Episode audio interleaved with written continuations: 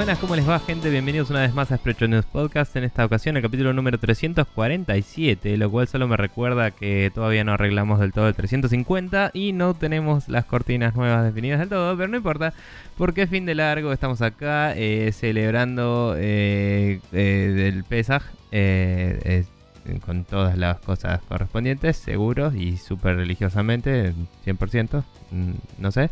Mi nombre es Nicolás Díaz Palermo, estoy con Maximiliano Carreón, como siempre, del otro lado de la internet. Hola Maxi, ¿cómo estás?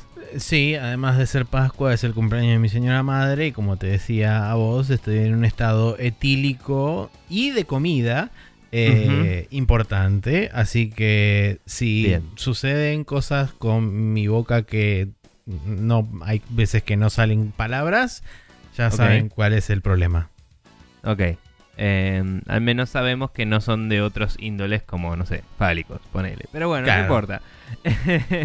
Vamos a eh, hacer lo que nos compete acá, que es eh, tener este programa. Justamente, hablando de, cosas en la boca. Claro, sí, eh, pero bueno, no sé si querés hablar en particular del clima y esas cosas que siempre eh, hablamos el ahora. El clima está, no salí, así que no sé cómo está el clima, pero voy a asumir que está lindo, fresquito y sin demasiado calor, porque yo acá dentro donde estoy no hace mucho calor, así que está bien.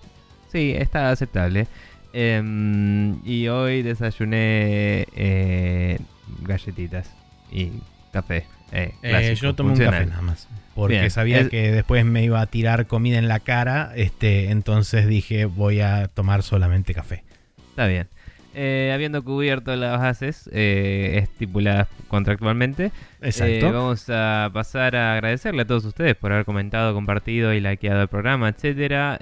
cabe destacar que estamos grabando el día viernes, así que si sale una noticia súper loca hoy y no la cubrimos por eso, o el bueno, o el sábado a la mañana. Normalmente grabamos los sábados. Pero bueno, nada, estamos grabando el viernes porque si no, mañana se me complica el día un poco. Em, bueno, gracias a todos ustedes, personas entre las cuales están eh, Jorge Peret, Pyro Persona No Se Cae, Santiago Rodríguez, Rama Rossi, Nicolás Charlie Álvarez, Marcio Rosa y Carlos Fernández, entre otros.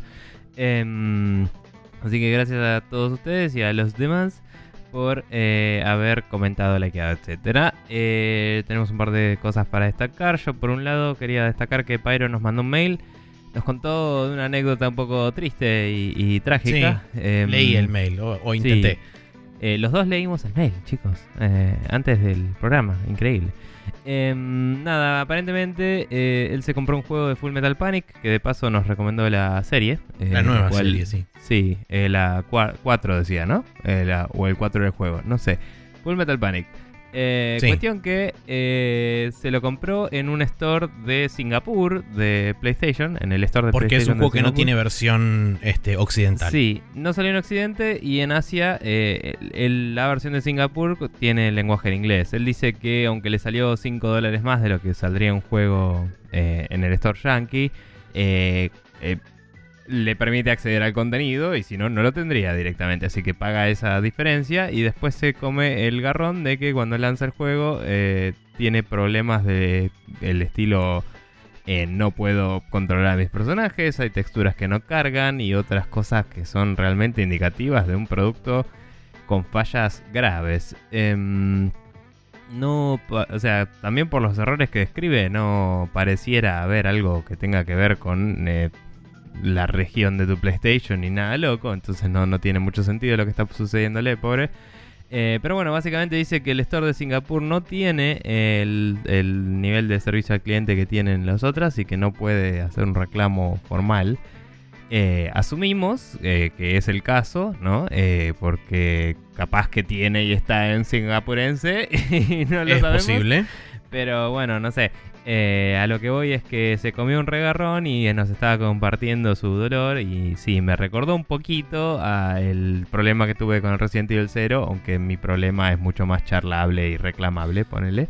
Sí, em, lo loco es que él, por ejemplo, buscó a través de internet a ver si alguien tenía un problema similar o el mismo problema y aparentemente se encontró con gente que tenía otros problemas diferentes y que lo pudo solucionar poniendo el idioma de la consola en francés, lo cual es rarísimo, que mm. según, en el, según él dijo en el mail todavía no probó, pero que digamos perdido por perdido va a probar a ver qué onda.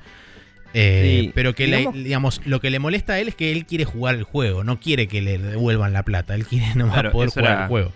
Eso es lo que más me recordaba al Resident Evil, que de hecho no seguí reclamando, directamente dije, bueno, si alguna vez lo parchean lo jugaré, no sé, fue un medio... Porque me salió muy barato, la verdad, eh, pero bueno, no importa. A lo que voy es... Em, el tipo de error que se topó es más un tipo de error que esperaría ver en una consola vieja en las cuales no sé, ponele que tienes un carácter que tu consola no soporta, se corrompe la memoria y se caga todo el juego, ¿me entendés? Claro. Eh, en los juegos nuevos eso no pasa mucho, porque si tu memoria se corrompe, el sistema operativo te lo apaga directamente. Entonces es medio como más complicado llegar a esa instancia. Me resulta muy loco, muy extraño. Es una mierda que se sigan aprobando juegos en todas las stores en las cuales lanzás el juego y realmente no anda. Em, y te pone un poco en perspectiva el para qué mierda se pagan las licencias y se pasan todas estas pruebas de contenido y todo, de lo cual también tenemos que para hablar hoy. Em, si después el producto fallido sale al mercado y te lo tenés que fumar. Así que nada, eso es un garrón. Eh, nuestros pensamientos están contigo, Pyro. Eh, no sé, no hay forma en español de decir esas cosas, creo. Pero eh, te bancamos. Em, y nada, un garrón. Bancamos tu dolor y el garrón que te tocó vivir, pero bueno, lamentablemente, eh, si, no, si no tenés forma tampoco de ni siquiera hacer un reclamo, es como que no, no hay mucho más que hacerle. Eh, bueno, yo tengo un comentario de Rama Rossi que dice: Olis, hace como un mes que vengo, vengo colgando en comentarles. Todavía no lo escuché todo, pero sí el now loading. Querido Maxi, la próxima que no sepas qué mierda jugar acordate del Grow Lancer que me cansé de recomendar. No, si, no logro para fin de año que alguien, eh, que alguien más juegue, que alguien más lo juegue, Atlus me va, me manda a romper las piernas. Y yo le contesté, después más adelante en, los comentarios, le dije que, eh, que no se desespere, que ahora va a salir el, va a salir el Langrisser, la remake del Langrisser, que es la, eh, digamos, la franquicia de donde nació Grow Lancer, porque primero estuvieron los Langrisser 1 y 2 y después mm. no sé qué quilombo pasó de franquicia que terminó de ahí naciendo Grow Lancer. Entonces como, un, como si fuera el padre de la gran, la, la gran digamos, Westlat Fallout, así. Eh, ponele un poco, sí, porque encima retiene un toque de eso de high fantasy y demás, retiene el mismo artista y, etcétera. Entonces ya le dije que cuando salga la remake del Langrisser acá en Occidente, que está confirmada que va a salir, pero todavía no llegó, eh, muy probablemente me lo compre y lo juegue. Así que que no desespere, Rama. Que si bien no voy a jugar Grow Lancer propiamente dicho, voy a jugar algo que es muy similar a Grow Lancer, que es Langrisser. Ok. Eh, yo diría que eh, cuide sus piernas igual. y que Atlus no puede hacer esas cosas. Está mal. Pero bueno, Bien. Em, nada, gracias a ustedes por comentar, gente, y cómo puede hacer eh, cualquier otra persona que quiera comunicarse con nosotros, Maxi, para darnos feedback y, recomendarnos cosas. Pueden, eh, por ejemplo, mandarnos un mail, como lo hizo Pyro esta semana, a spreadshotnews.gmail.com, o pueden este, mandarnos comentarios a facebook.com barra spreadshotnews, que es nuestra fanpage oficial, eh, donde todas las semanas no solamente posteamos el capítulo, sino que también vamos posteando noticias. Y si no, pueden escribirnos a arroba News, que es nuestro Twitter, donde también lo hacen asiduamente, por ejemplo, Jorge Peiret o el mismo Pyro. Eh, y por último, para mandarnos preguntas, eh, tienen el Google Forms, donde pueden acceder al, mismo a través del post piñado en Twitter o a través del botón azul en Contactas en Facebook. Una vez que tengamos una determinada cantidad, las responderemos. O si no, como sucedió la semana anterior, que tuvimos una pregunta de Nicolás Charlie Álvarez, que la contestamos a la semana siguiente. Eh, más que nada eso era por un tema de relevancia e inmediatez con lo que estaba sucediendo ahora en el ámbito. Pero si no, lo que usualmente hacemos es juntar una cantidad eh, y las contestamos, digamos, en bloque. Sí. Eh, bueno, sabiendo todo eso, gente, no duden en hacerlo.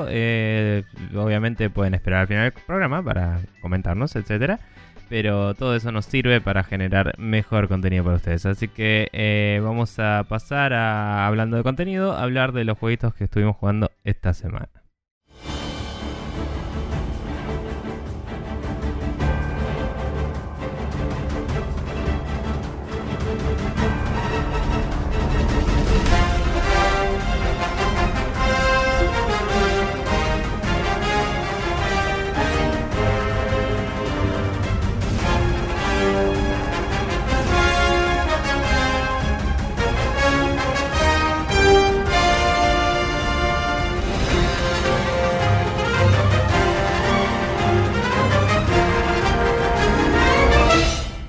Y acá estamos de vuelta en el Now Loading donde vamos a hablar un poco de eh, cosas que probablemente no se esperaban un carajo y cosas que sí.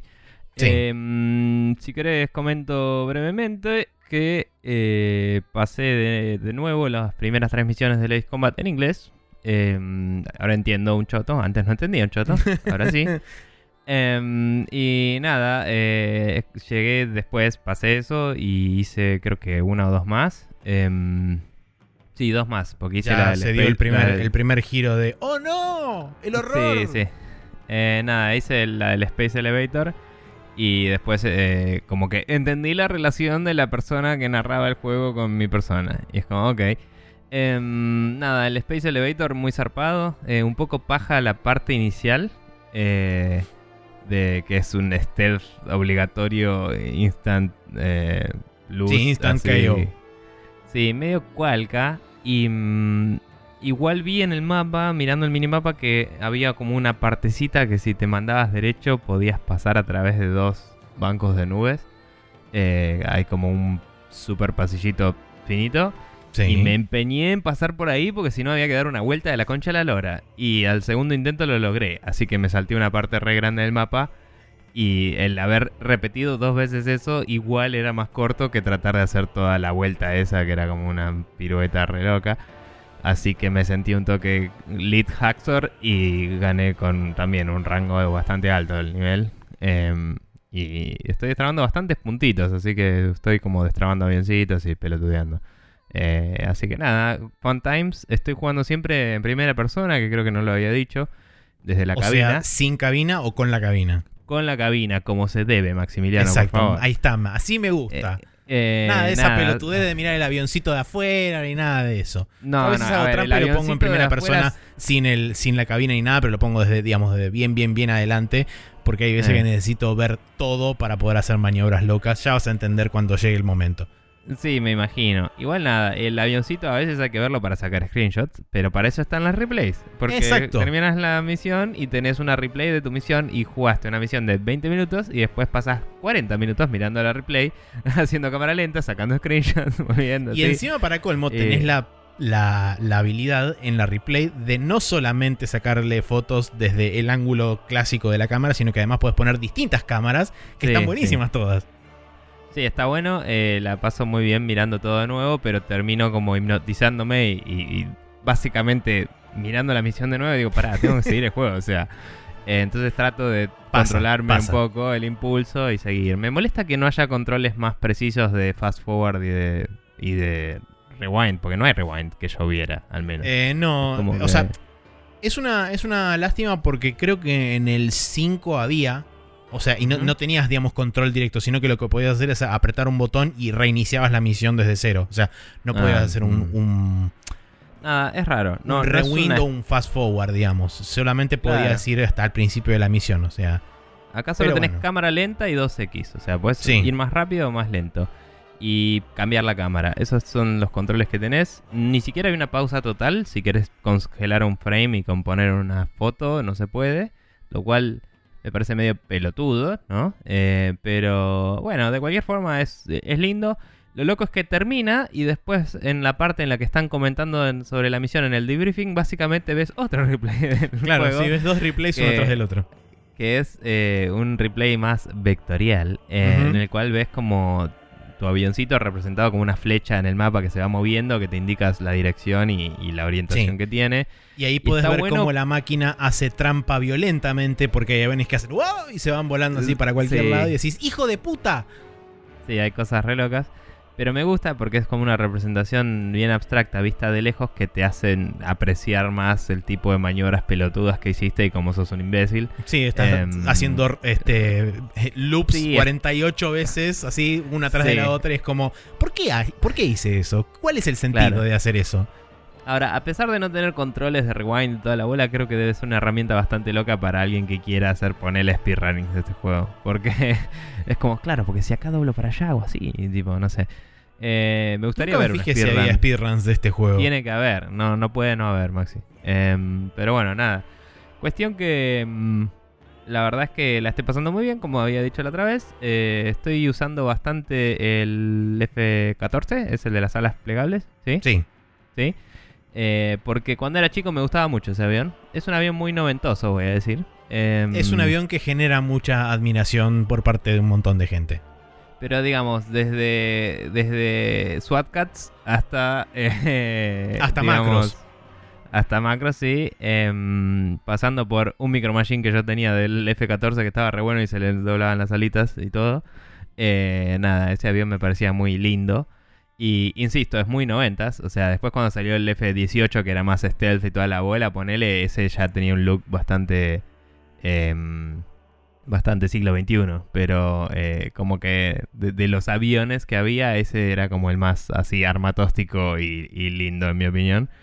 Em, y nada, me, gusta mucho. Entonces estoy bastante con ese. Y también estoy usando un poco el. Em, ¿Cómo se llama? El MiG eh, moderno, no el viejo. Viste que también está el viejo. ¿El MiG 31? Eh, ¿O es el Sukhoi? El primero que el SU-27? No me acuerdo, es el primero que desbloqueas. Creo que es el SU-27. Como la versión moderna, pero el juego también te permite jugar con un MiG de los viejos, esos que también son sí, bastante el 21, MiG 21. Que, que, tenían una pinta así de una turbina con alas. Es, un, motor con alas, exactamente. un motor con alas y la cabina arriba y los banco mucho también esos aviones. Eh, no, no, probé el viejo porque mirás los stats y no vale la pena, pero se ve muy lindo. Em, y nada, eh, la, estoy pasando muy bien. Eh, no probé el multiplayer, la verdad es que quiero ganar el single player. ya ni siquiera porque ah, el Kiwami se viene y todo eso, que sí, sino porque quiero ver el final de la misión y la historia. Y, y, el multiplayer no me interesa mucho. Capaz si tuviera amigos que lo tuvieran en Steam, estaría bueno, jugar con alguien. Pero jugar con randos no me interesa mucho. Capaz si, si en alguna misión estoy jodido, podría probarlo para grindear. Para no volver a jugar misiones que ya jugué, por decir algo. Pero fuera de eso no, no, me estaría resultando una premisa interesante. Eh, sobre todo porque seguro que me van a romper el orto. Em, y bueno, nada, el juego corre muy bien, pero es medio pesado. Eh, he tenido un par de instancias de, después de sesión de juego larga, eh, que ambas veces que jugué fueron una sesión larga cada vez. Em, por ahí empezaba como a tironearme alguna cinemática o algo que no estoy seguro si tenía que ver con el juego en sí o que por ahí sin querer hice al tab o algo y cuando volvés como que queda medio tarulo, ¿viste? Sí. Y y no sé, eso como que no vi otra que cerrar el juego y abrirlo de nuevo. Eh, me pasó la primera vez que abrí el juego y me pasó em, la última vez que jugué toda esta sesión y, hacia el final de, una de las misiones em, como que lo, lo, tuve que cerrar y volverlo a abrir. Eh, y nada, está bueno también, eh, no me acuerdo si lo llegué a mencionar, pero hay una opción de resetear el progreso de la historia, pero quedarte con el progreso de tu tech tree, digamos. Te quedas con todos los aviones que desbloqueaste. Y es la que usé para volver a empezar las misiones. Y lo aprecio mucho. Me parece que más juegos deberían tener ese tipo de opciones. Em, sobre todo estos juegos que te reitean por misión, ¿no? Mm. Eh, y que eso te deja tener puntos para después desbloquear más cosas y todo eso. O sea, por ahí es medio... Eh, hasta cierto punto eh, controversial lo de los juegos que te ratean, porque obviamente vas a tener mejor rating si tenías mejor equipo, entonces el primer playthrough nunca podría ser el mejor. Pero igual, el hecho de que eh, te permite ganar más puntos y hacer las misiones más rápido y como ser más eficiente, está bueno esto de decir, bueno, ¿sabes qué? Eh, no sé, es como que te puedes ajustar la dificultad vos mismo porque decís, bueno, se me está complicando mucho, voy a empezar de nuevo con lo que tengo hasta ahora y voy a grindear para sacar otra cosa. En vez de volver y jugar cada misión, es como que puedes arrancarlo todo de nuevo y hacer todo de nuevo hasta ahí. Y es como que llegás más adelantado. Eh, Por otro lado, también hay juegos como en el caso de Ace Combat eh, que están pensados para ser jugados múltiples veces en múltiples pasadas. Sí, y se nota que este también, sí. Entonces, desde ese lado, inclusive en las, en las distintas dificultades, o sea, vos podés pasar el juego entero y cuando vos le das este continuo, porque después te aparece una nueva opción adentro de los eh, adentro del menú principal, por más que vos ya estés en la última misión, le das continuo y te arranca de vuelta a la historia, te arranca desde, cero. Eh, no me acuerdo si te deja elegir el si te deja elegir este la dificultad de nuevo, me parece que sí. Y creo que sí. Pero bueno, de cualquier forma, em, esa opción me sirvió de mucho, a mí en particular, porque quería entender la historia y digo, estuvo bueno poder hacerlo. Eh, así que ya desde la primera misión venía con estos aviones ya más avanzados. Y estuve pasándolas a las chapas. Y eso también me dio buen rating y me dio buenos puntos de nuevo. Y me permitió avanzar más. Eh, igual hay como un bonus de como 30.000 puntos si es la primera vez que terminas una misión. Que lo perdés. Em, pero es loco porque lo compensás con el hecho de que ya sabes jugar, eh, tenés mejores maniobras, tenés mejor hardware, digamos, entre comillas. Y, y, es como que te llevas a todos puestos con el lanzamisiles que tira de a 8 y es como, ¡yeah!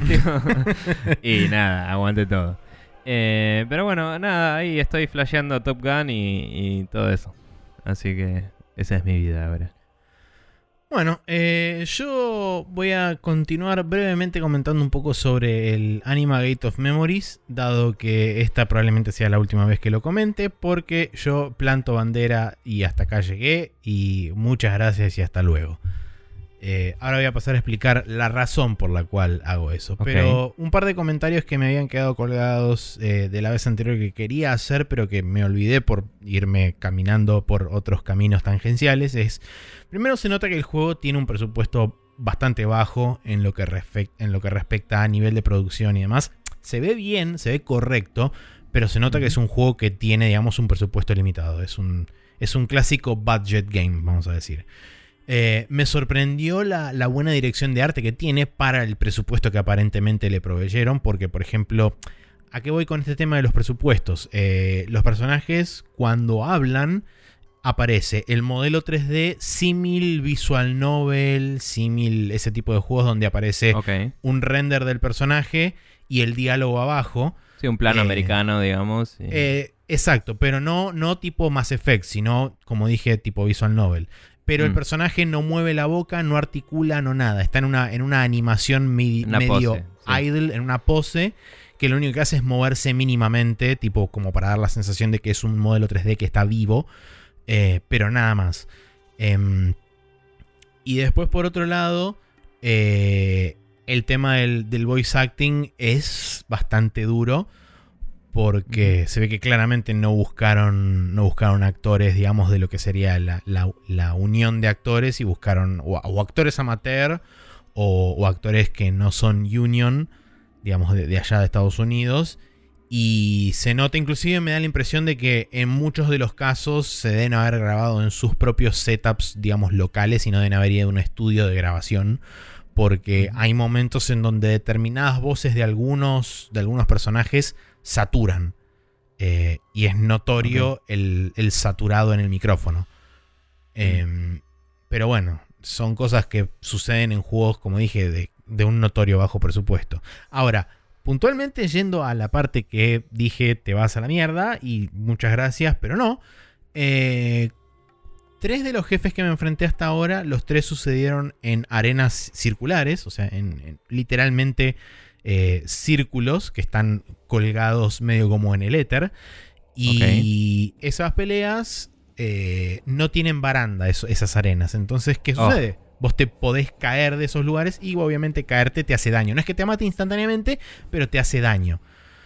Em, dos de los jefes que me enfrenté hasta ahora no fueron tanto problema, pero el tercero tiene un ataque que específicamente te manda a volar y oh. usualmente te manda a volar el radio del círculo. Entonces, si no te hace el ataque exactamente en el medio de la arena, en cualquier otra parte de la arena te manda afuera.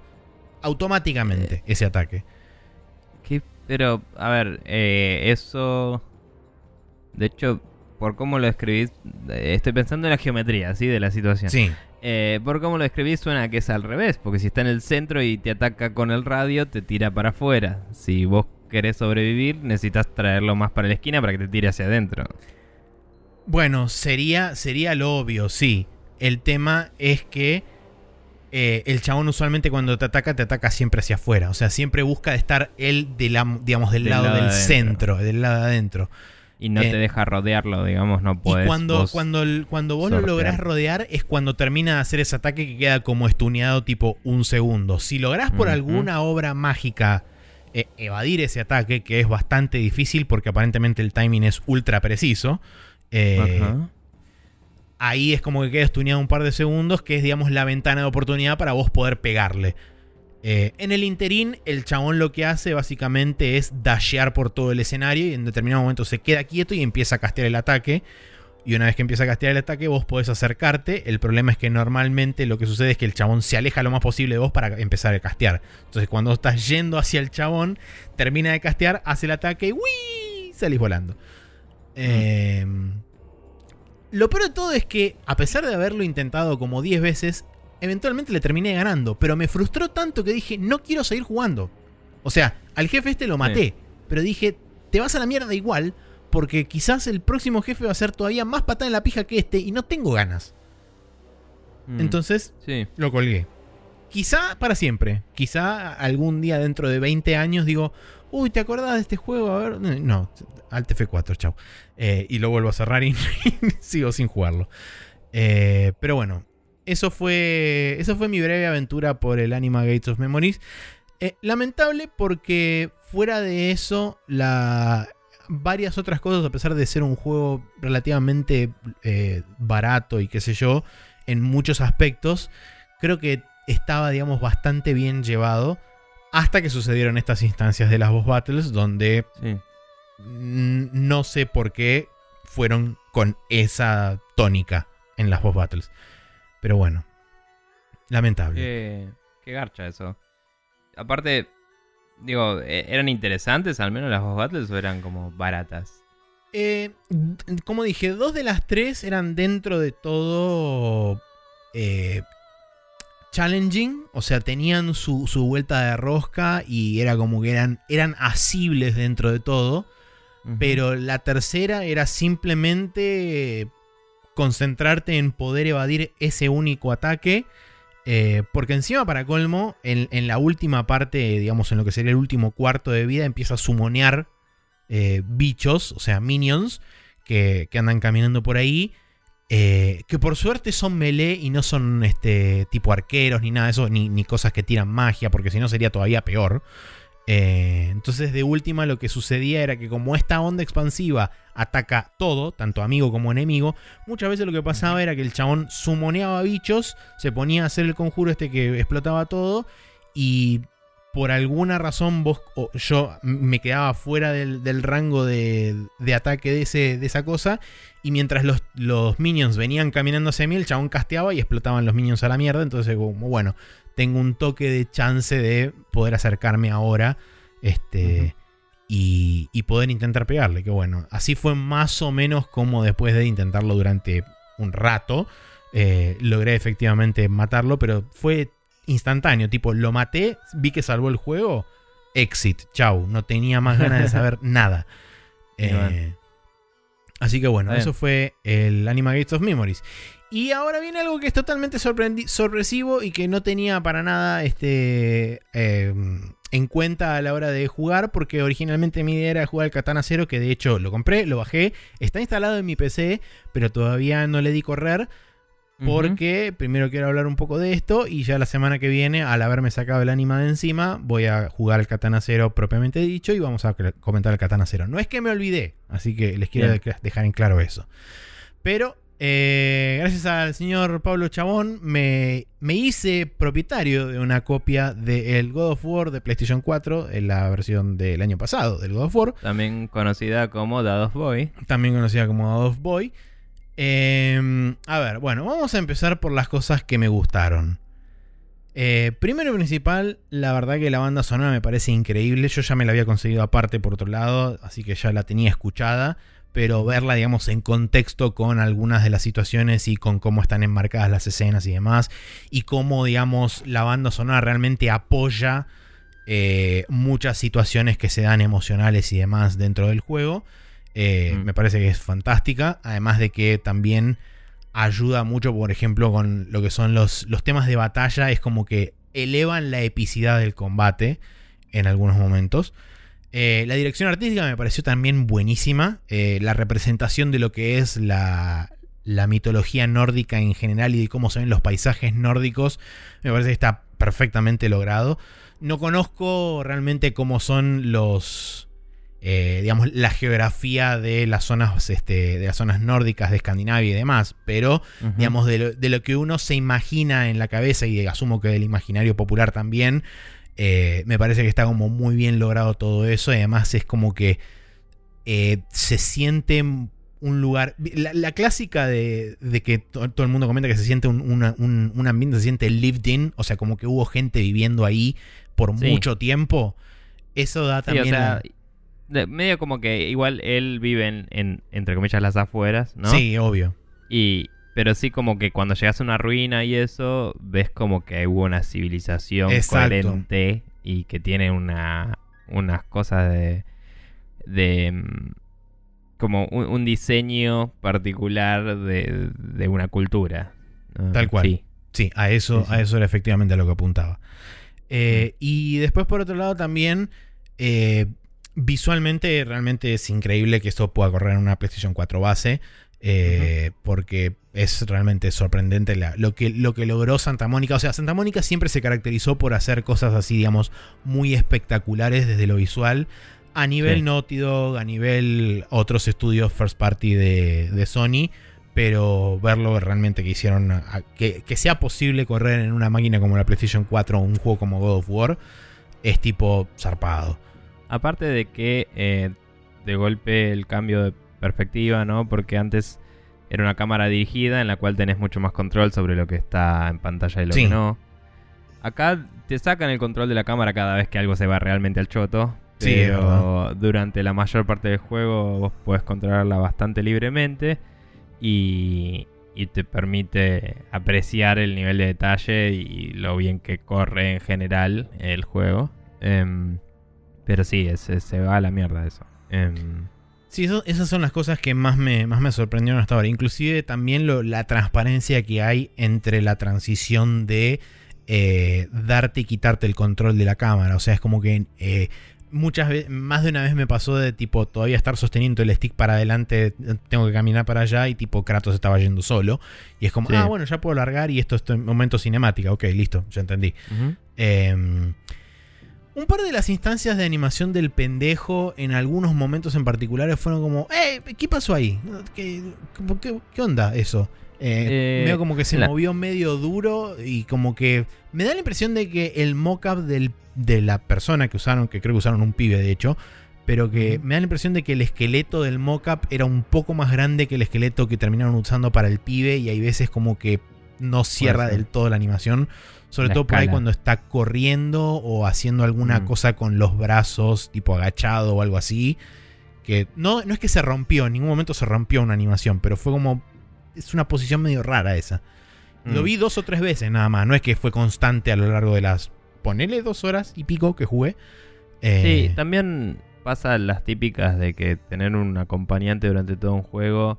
Sobre todo cuando hay bastante combate melee involucrado, a pesar de que el pendejo tire flechas, eh, tenés las típicas instancias de el personaje tiene que snapear a una posición de golpe para poder efectuar un ataque, o para poder salvarte a vos, o para que vos lo salves a él, etcétera. Es como que vos lo ves warpear de un lado a otro.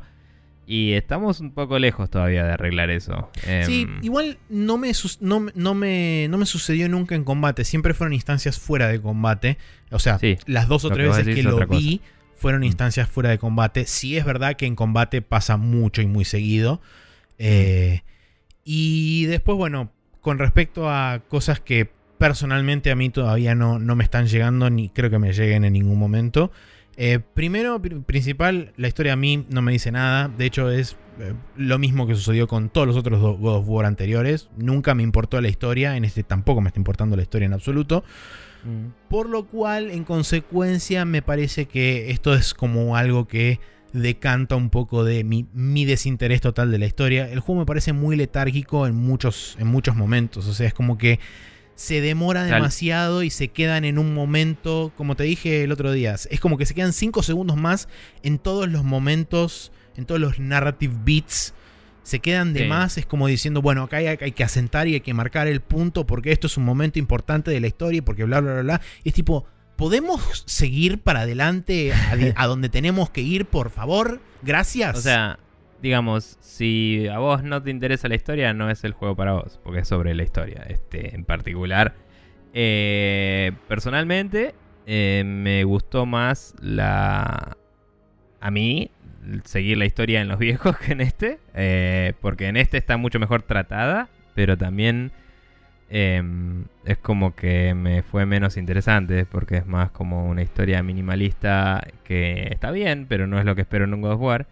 Y el otro por ahí era más sobre eh, cómo los dioses eran unos forros todos y, como que tenía un mensaje, ¿no? De que el destino eh, debería hacérselo cada uno, pero a la vez el pelear contra el destino le, hacía que este chabón no pare de sufrirla, entre comillas, pero a la vez era un forro y como que tenía más eh, complejidad de lo que parecía para hacer la premisa, tipo el chabón está enojado y va a matar a todos. Sí. Em, y en este nuevo es más como, bueno, eh, el tipo está eh, tratando de alejarse de esa vida y quiere hacer esta cosa simple que tiene que ver con, no sé, su nueva forma de vivir, eh, que es tipo ir y cumplir con un rito sepulcral, básicamente. Y... Mm, o sea, la historia medio que te lleva a lo viejo de a poco, pero sigue siendo en segunda parte y, como que es como, no, esta historia minimalista es para una película de cine arte, tal vez, no es para God of War, no sé, es mi opinión un poco. Em, pero bueno, igualmente está súper bien dirigida y todo, y, hay momentos con lo del soundtrack que contabas que el leitmotiv de los viejos de los viejos juegos de golpe vuelve. Sí, es medio como que aparece en algunos momentos, va progresivamente apareciendo. Claro, pero es como que eh, se nota que la identidad de la música es la misma. Yo me acuerdo cuando lo revelaron en el juego que se empezaron a escuchar los bombos y yo estaba tipo, God, what, what the fuck, tipo al toque, antes de que muestren la pantalla, nada, ¿no? Sí, sí. Y, mm, y se nota, pero digo, en la historia, eh, en el famoso momento donde time to dig up the past, así que pasan todas las pelis siempre para siempre. Sí. Em, y, y, se empieza a escuchar de fondo el un toque se te para, ¿viste? Es como, bueno, sí, vamos a hacer esto y esto va a ser hecho por mí. Y, la revoleas por todos lados. Y está bueno. Eh, se tenía que hacer y se hizo. Claro. un saludo a, los chicos. Eh, pero digo, nada, es como que eventualmente llega a esos story beats que, te reminicen a los viejos juegos. Eh, pero sí, sigue estando súper enfocado en la historia, sigue teniendo este combate, sigue teniendo algo que no sé cómo te pegó a vos, pero a mí me molestó mucho, que es que los enemigos son los mismos 3 o 4 todo el puto juego. Eh, Por ahora no, no, encontré gran variedad, es verdad. Eh, te digo más o menos dónde estoy para que... Alert, no hay más. sí, no, ya, sé. te digo más o menos para que estés un poco ubicado. Recién llegué a... O sea, recién me encontré con Jormungandr, que es la mm. World Serpent. Eh, y bajo el lago y estoy en la estructura esa de oro super mística loca. Eh, ahí estoy. Bueno, eh, viste el... No sé si te enfrentaste a más de uno todavía, pero viste el, chabón que tenía como una especie de piedra o tronco, no me acuerdo. Sí, los trolls. Bueno, eh, tienen como un, trolls. Sí, tienen como un síndrome de Bane en el Arkham Asylum con esos. De que mm. cada, cada 3, 4 niveles hay uno de esos. Y es como, este es verde. Y es como, la concha de tu madre. Pon otro enemigo, la puta que te parió. No sé, tráeme un cíclope loco que vino navegando. ¿Qué me importa? Agarrá algún modelo viejo así, todo con tres polígonos de Play 2 y ponelo acá, la concha de tu madre. Esto ya me aburrió. Pero bueno, nada. Eh, sí es cierto que cuando vas desbloqueando armas y cosas en el combate, eventualmente la variedad de animaciones de cómo rematas a los enemigos y eso les, te, hace entender por qué no les dio para hacer más, tal vez. Pero es como, bueno, hubiera sacrificado un poco eso en pos de tener más, más eh, variedad en el juego, me parece. Me parece que las prioridades son debatibles. Sí. Pero bueno, bueno, justamente hablando del combate, eh, como había comentado, una de las cosas que durante el primer tiempo del juego me había ayudado a, digamos, a empujar hacia adelante y a, darle para adelante, porque era una de las cosas que a priori me había causado una buena impresión. Cuanto más avanzo, el combate me resulta cada vez menos satisfactorio. Eh, no, no sé si es un tema de que tarda demasiado en empezar a desbloquearte habilidades o qué, pero es como que no todavía no, no, me termina de cerrar. ¿Por qué? Porque es un híbrido entre una, una, cosa similar a un Spectacle Fighter, que es como eran los God of War antes, o sea, eh, algo que tiene como mucha rimbombancia y qué sé yo, donde hay juggling, donde hay parring, donde hay todo ese tipo de cosas, mezclado con un combate similar a lo que es la saga Souls, donde tenés que enfocarte en cada enemigo y qué sé yo, y algo que... Esto sí que es algo que me frustra, pero zarpado es este el tema de que los enemigos constantemente se te están yendo hacia atrás, hacia tu espalda. Eh, y el sistema de, señalización de, de, eso es una cagada. Es una mierda absoluta y no lo banco para nada. Para eso déjame mm. tirar la cámara más para atrás, maestro. O sea, no hay forma, chance posible de que yo entienda qué mierda es una flecha, hacia adentro o hacia afuera, y si está blanca, amarilla, roja o violeta, y qué es cada una de esas cosas, por más que me lo explicaste, que encima para colmo, en la parte, digamos, tutorial del principio del juego, te bombardean con eh, pantallas de esto hace esto, esto hace el otro, esto hace acá, esto hace allá, y es como, eh, bueno, sí, ponele que entiendo todo lo que me estás diciendo, que en realidad no, pero no importa. Em, entonces, realmente es una de las cosas que a mí más me está sacando. El hecho de que los enemigos constantemente te, busquen rodear por la espalda específicamente. Eh, y te busquen atacar por la espalda. Y es algo que, yo básicamente ahora lo que estoy haciendo es, eh, me la estoy pasando haciendo rolls y revoleando el hacha. Es lo único que estoy haciendo. No estoy atacando a nadie con melee.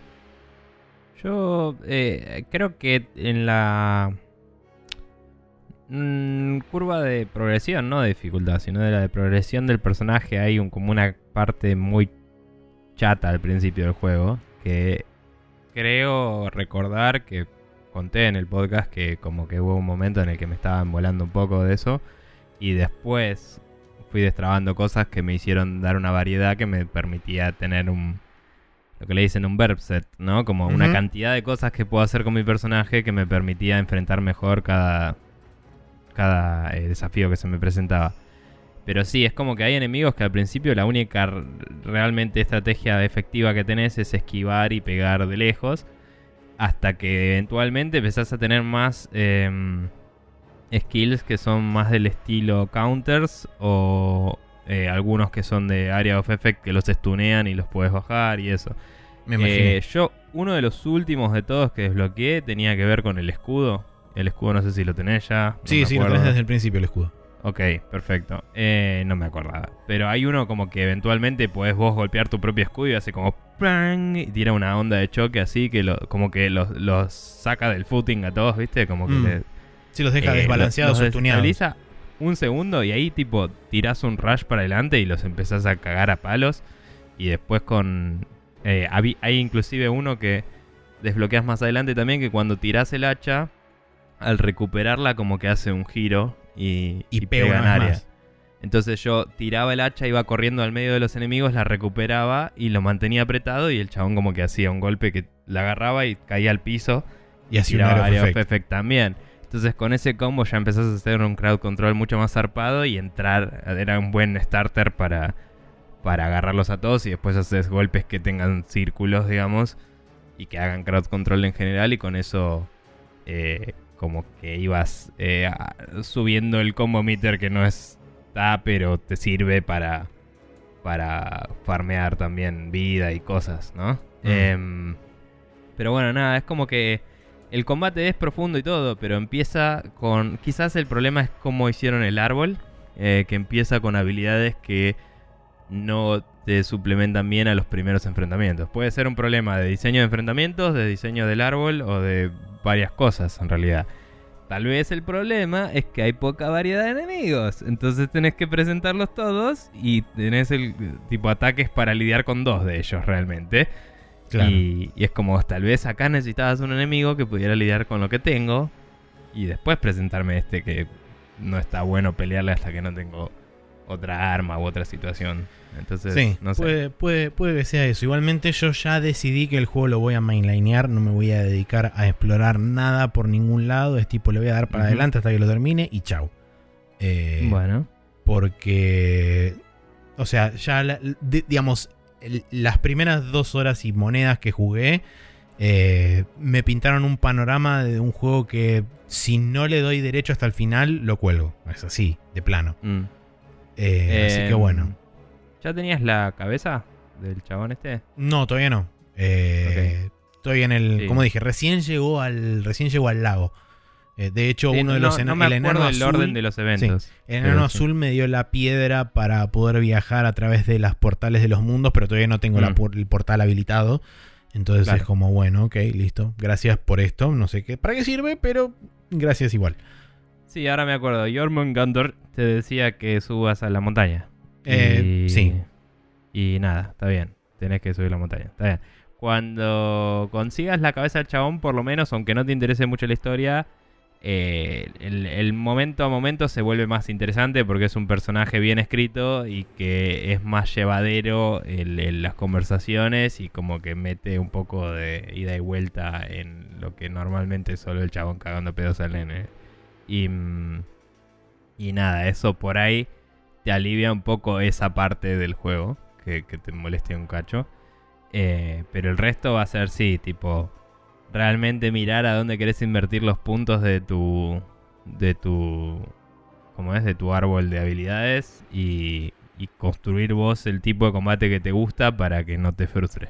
Eh, que no me parece mal como decisión de diseño, pero de nuevo, me parece que está eh, balanceado el juego de una forma que es, es muy fácil ver una habilidad que te parezca cool, comprarla y que después no sea efectiva eh, Sí, en este momento y que, y que quizás necesitabas de otra habilidad más para hacer combo con esa y no lo sabes, ¿me entendés?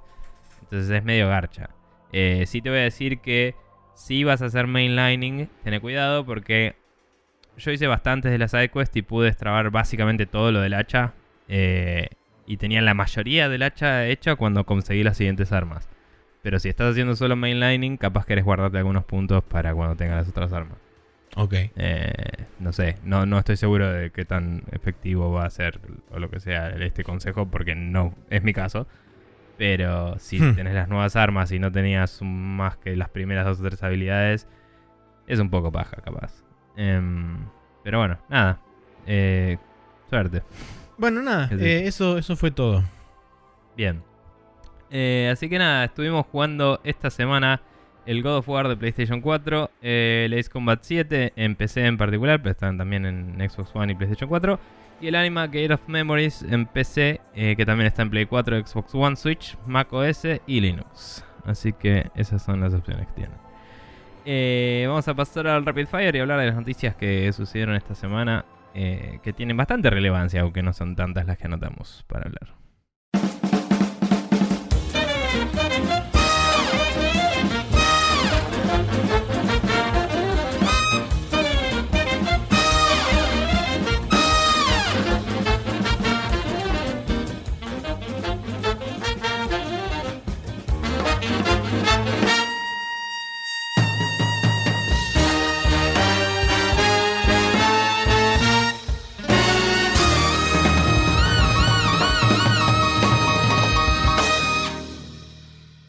Estamos de vuelta acá en el Rapid Fire donde vamos a hablar de cuatro noticias que tenemos. Em, la primera siendo de Sony, eh, que en una entrevista eh, así presencial mostrando cosas eh, detrás del bambalinas, ponele.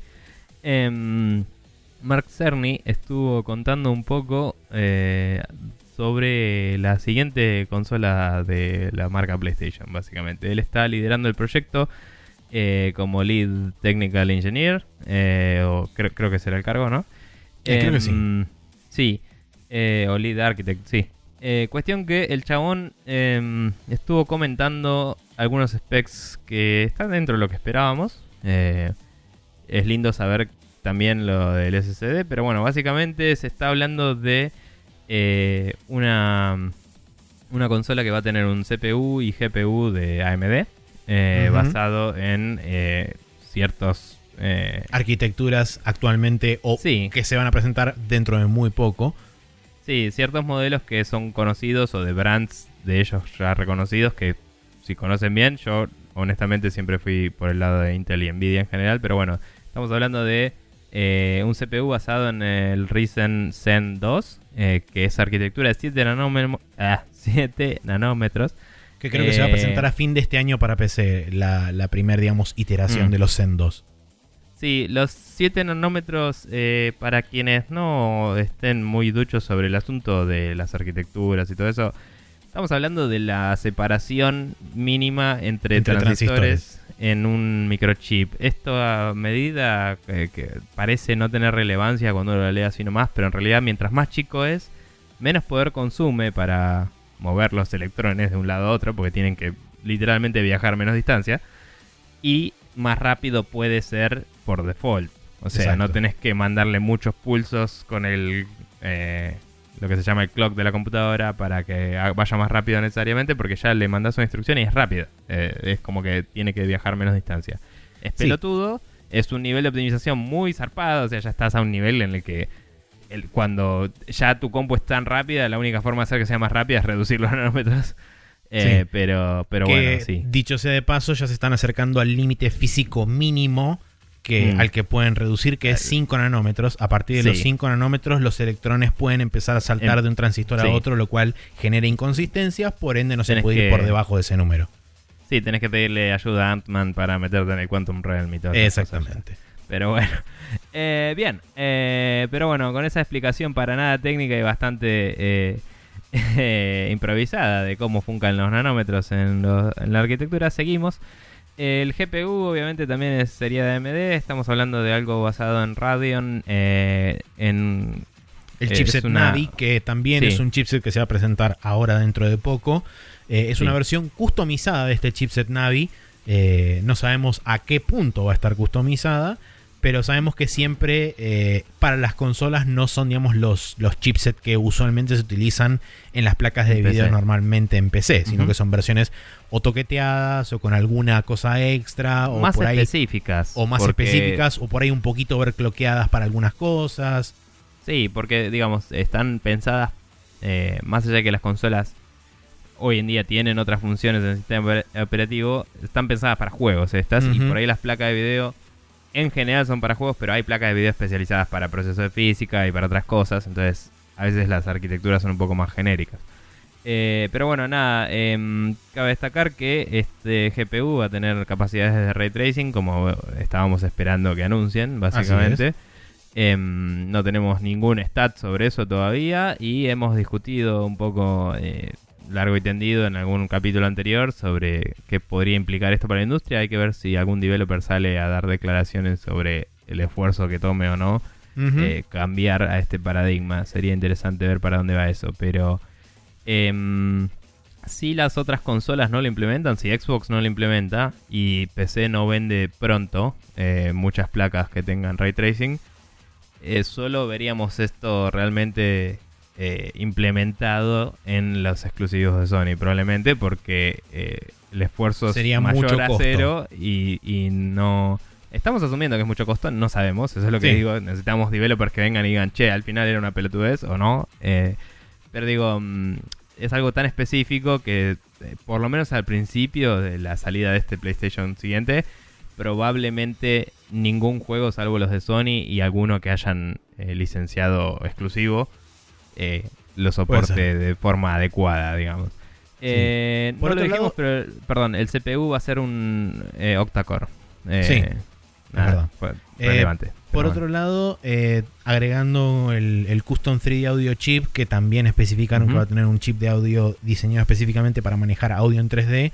Esto Sí. lo combinaron de forma interesante, cosa que no sabía, pero que tiene sentido, que el ray tracing también se puede utilizar para hacer cálculos de audio, para saber eh, qué posición y qué distancia tiene y sobre todo cuál es el rebote del sonido en diferentes Sí. estructuras, paredes, etcétera, y eso poder determinar, por ejemplo, para un juego donde eh, el escuchar pasos o que el enemigo escuche tus pasos sea importante, esto lo pone como ejemplo Mark Cerny, eh, y eso se puede elaborar, digamos, en la IA de formas interesantes también.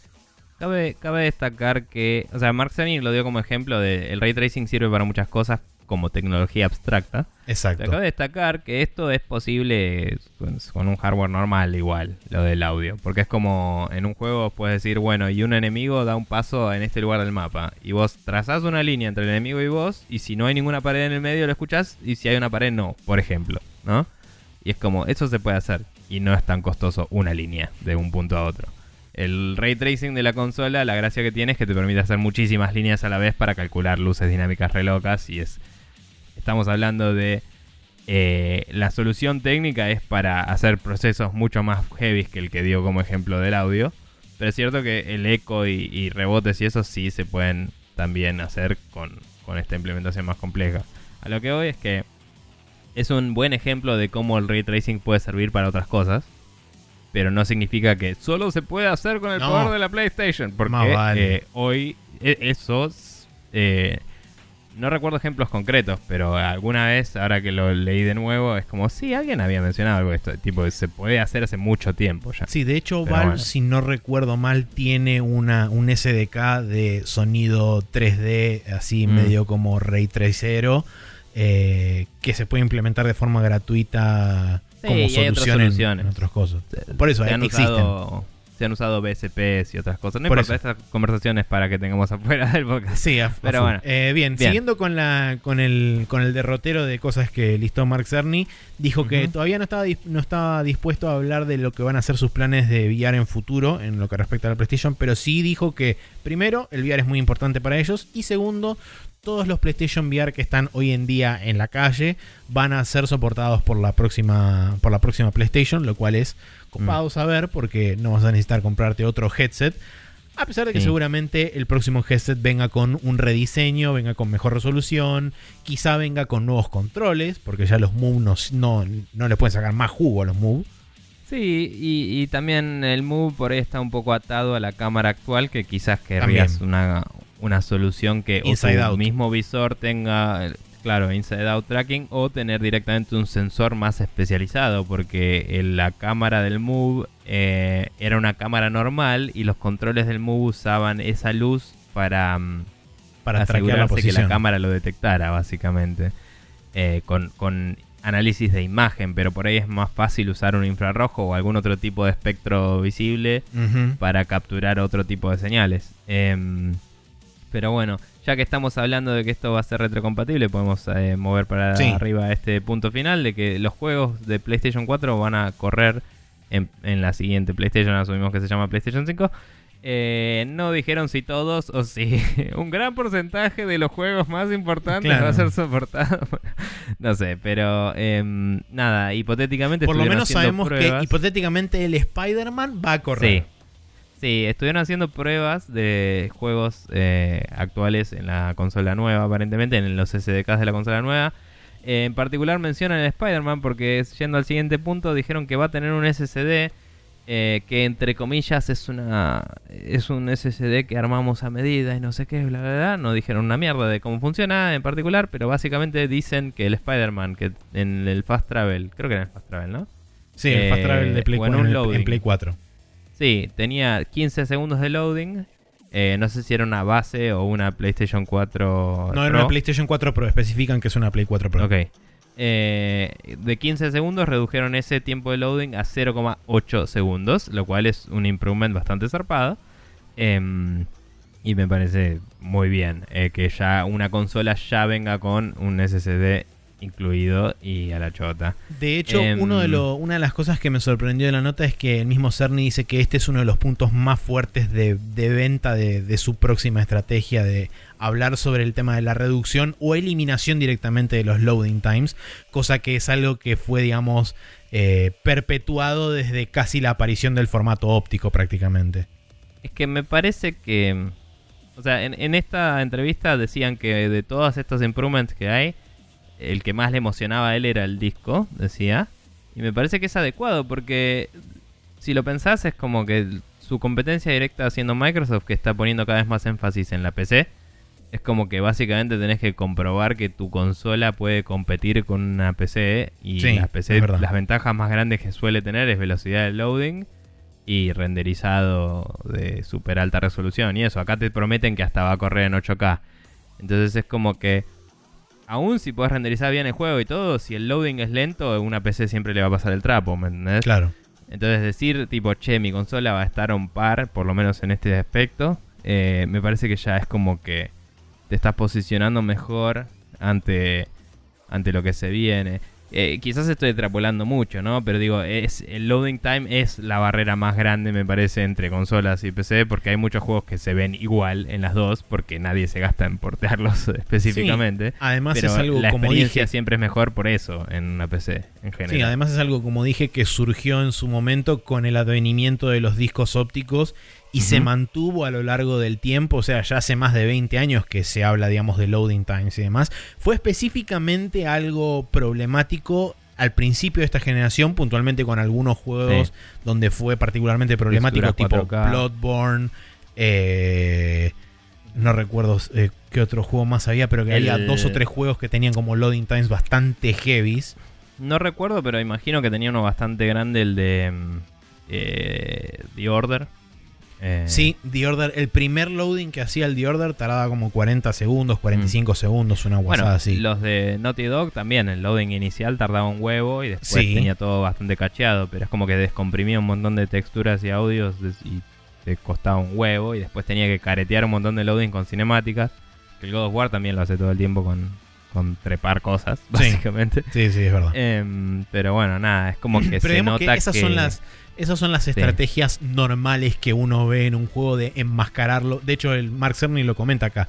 Eh, Mm. Hacer UIs complejas, este, hacer todo ese tipo de atajos para intentar enmascarar loadings por detrás y demás.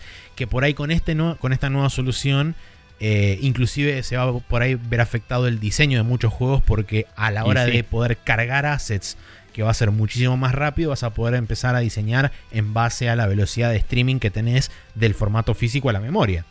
Bueno, eh, yo veo eso hoy con, con juegos de una o dos generaciones atrás en PC, que hay juegos que, está bien, te muestran hints en los loadings y otros te muestran, no sé, partes del lore o lo que sea, Sí, y por ahí que te la, interesa la barra leerlo. carga al instante y no puedes ni leer. Claro, por ahí te interesa leerlo y no, no ni llega a aparecer. Y a veces hay algunas de esas que no están en ningún otro lado y es como la puta madre.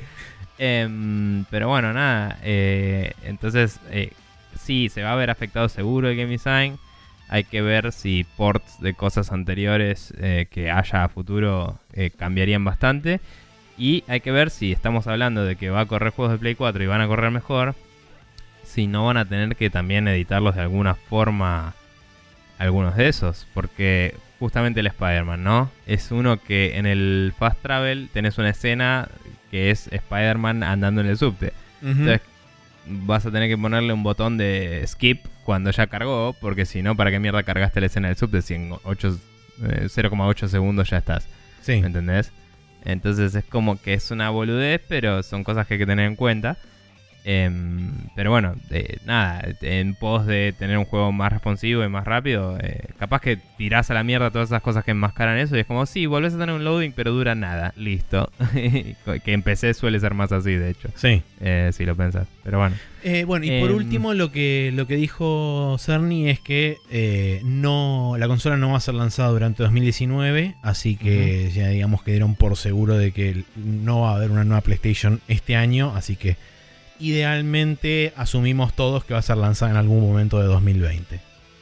sí, sí, de hecho había algunos reportes de algunos developers dando vuelta eh, que tenían las, las SDKs y eso que hablaban de que probablemente sería lanzado a mitades de 2020.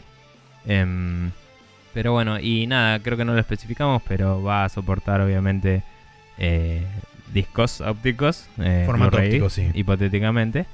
Em, no creo que salgan con otro estándar todavía. Y no, porque al tener que leer este, juegos de Play 4, Sí, sí, bueno, podrían tener un Blu-ray 2, qué sé yo, no sé, lo que sea.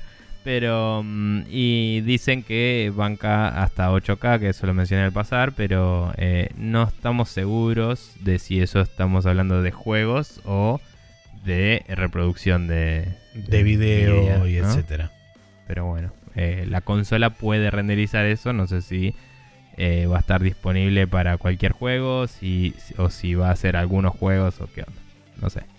Bien. Em, bien, Eh, eso es todo lo que se dijo de esto por ahora. Vamos Así a estar es. atentos. Eh, Sí. Continuando con Sony, pasando digamos a la otra cara de Sony, finalmente admitió que cuenta con un sistema interno de review específicamente diseñado para reducir el contenido, entre comillas, sexualmente explícito en su plataforma. Mm. Y con lo que se refiere en realidad a sexualmente explícito, se refiere puntualmente a contenido sexual de origen asiático. Eh, porque los, principalmente, los principalmente afectados por esto son muchos desarrolladores japoneses. Eh, hasta ahora no se vio que ningún juego occidental que contuviera ningún grado de, entre comillas, eh, explicidad sexual fuera afectado por esto. Mm. Pero digamos que una, una persona hablando en representación de Sony dijo que debido al movimiento Me Too y debido a, otras representaciones de mujeres en videojuegos, están eh, ellos tomaron, digamos, por su cuenta reducir o empezar a o empezar a controlar internamente cómo se muestran a las mujeres en diferentes situaciones qué sé yo. Eh, pero el problema existe en lo bien que vos anotaste acá, que primero y principal hay una falta de claridad en los requerimientos que se piden, no existen guidelines de ningún tipo, sino que simplemente vos tenés que eh, básicamente mandar el juego a certificación y ellos después te hacen una devolución diciéndote, mira, tenés que cambiar esto, esto y esto y esto. Eh, pero después cuando vos lo envías de vuelta, por ahí te siguen pidiendo que cambies cosas, con lo cual nunca como desarrollador vos tenés certeza de que lo que vos estás cambiando efectivamente va a ser aprobado de forma final, porque de nuevo, no existe ninguna documentación oficial que, diga hasta dónde se puede llegar o cuál está, qué está bien y qué está mal. Cabe destacar que es el caso también para sumisión de apps al App Store de Apple. Eh, Apple no te dice un choto y vos podés... Em, o sea, hay guidelines de cómo debería ser una app idealmente, pero por ahí vos mandás algo y te dice, ah, no, bueno, pero esto no puede ser así. Y, y te lo devuelven. Y, mm, y por ahí te fijas en los guidelines y no está especificado en ningún lado. Y los chavales te lo. Mm, o sea, una vez que alguien te lo dijo, es medio como el sistema legal yankee de ahora hay precedente y, ahora lo, tenés que arreglar. Pero en esta app. Pero por ahí en otra app la mandás y, nadie te dice nada. Es medio falopa todos. Es como que depende del reviewer. Y es así. Ahora, en el caso de Sony, obviamente estamos hablando de algo específico acá. Pero digo, elaborar sin guidelines es un garrón porque a veces vos tenés fechas que cumplir, tenés eh, expectativas, tenés presupuestos y después los tipos vienen y te piden que básicamente relabures tu app para poder aceptarla o tu juego o lo que sea. Y no solamente eso, sino que esto ocurre mm. por fuera de lo que es el sistema de rating del ESRB. O sea, es un sistema de control interno de Sony, más allá del rating que le dé el, el ESRB por su lado. Sí, que la verdad es que podrían decir si van a hacer eso, podrían directamente decir, miren, no aceptamos juegos adult only. ¿Me entendés? De hecho, ya lo dijeron, y es, digamos, una de las cosas que dice la nota, que los juegos adults only no se permiten en ninguna plataforma desde 2007, cuando fue el Manhunt 2, fue catalogado como adults only. Sí, es cierto, eso, eso es cierto. Por eso también la nota me pareció raro el título, porque dije, ah, eh, explícito, no hay nada. Pero bueno, no importa, lo que voy es... Eh, ponerle que dice, bueno, estos ratings no están permitidos. Listo, si cae en otro rating debería pasar. O sea, no, no entiendo. Em, pero bueno, lo que plantean en la nota que es un problema también es que en este caso estamos hablando de un nivel de laburo muy zarpado porque el ejemplo que daba de Apple Show suele ser, bueno, lo reprogramas un poco y listo, que no es ni a palos tan simple, pero bueno. Pero acá estamos hablando de juegos y estamos hablando de cosas que en general tienen que ver con eh, una naturaleza más bien de eh, si estás mostrando imágenes sexuales o si estás eh, o audios sexuales o lo que sea, pero cosas más bien que tienen que ver con eh, assets, ¿no? Con recursos visuales y, de audio. Que producir eso sale mucha plata, entonces tenés que volver a generar una parte de tu juego y capaz que tenés que recontextualizarlo y reescribir una parte y volver a grabar algo porque no podías mostrar una teta, ¿me entendés? Y nada, es complicado. Eh, si, te dijeran de una, eh, miren, no puede haber tetas, vos ya decidís hacer un juego sin tetas o irte a otro lado y listo. Claro. Pero bueno. Eh, y después otra cosa que también me pareció medio cualquiera es que como esto es más un guideline a nivel global, la oficina global de Sony está centrada en Estados Unidos, entonces están reclamando que le hablen inglés los japoneses cuando es una empresa japonesa la que es Sony y es como sí, o podrían inclusive podrías decir bueno ok derivamos las cosas japonesas a la oficina de Japón como sería lógico digamos pero en realidad no porque sí, es bastante imbécil. Una cosa que Mm. quería destacar yo particularmente de la nota es este un extracto de un, un pequeño parrafito que en realidad yo cuando lo leí dije, acá te demuestra en realidad lo poco que le importa básicamente eh, que le pase o deje de pasar a sus, a sus partners, a sus business partners, eh, por lo menos en este sentido, porque dice los ejecutivos y desarrolladores eh, de juegos entre comillas sexualmente explícitos dijeron que Sony antes solía este solía este como aplaudirlos por este por ser parte de ser una parte importante del negocio de del negocio de PlayStation porque su oferta le daba un toque único a la consola y a la variedad de juegos, pero ese soporte desapareció y Sony básicamente les dijo que se buscaran otras plataformas si quieren seguir haciendo esos tipos de juegos. Mm. Y es como nada. es un cambio bastante radical y te da la pauta de que, bueno, los chabones evidentemente ya no les interesa esto. Yo, digamos, no puedo eh, oponerme 100% a la idea de que es su store que hagan lo que quieran, ¿no? Porque eh, al final es una plataforma cerrada, en realidad. Sí. Es como, bueno, es así. Eh, pero dicho eso, es como, sí, pone guidelines. eh, si sos una fucking empresa japonesa, tal vez agarra a uno de tus empleados japoneses y ponelo a lidiar con la gente japonesa. Eh, y no seas un hipócrita del orto y admití las cosas que estás haciendo. Que a mí personalmente no me interesan mucho los juegos de, de contenido sexual en general, que, o sea, que se centran en eso. Eh, sí me parece que el contenido sexual eh, está censurado mucho más que la violencia y es estúpido. Sí. Em, pero, pero nada, eso ya son otras discusiones aparte. Pero lo que voy es, es como, si tenés eh, una visión, porque evidentemente algo estás haciendo, eh, marca esa visión, escribila en piedra y decir, esto va a ser así, chicos. Y eso te va a permitir a vos regularlo mejor, va a bajar la controversia, va a hacer que la gente decida mejor lo que quiere o no. Sí, va a permitirle y- también al desarrollador tener la posibilidad de elegir si quiere estar o no en tu plataforma.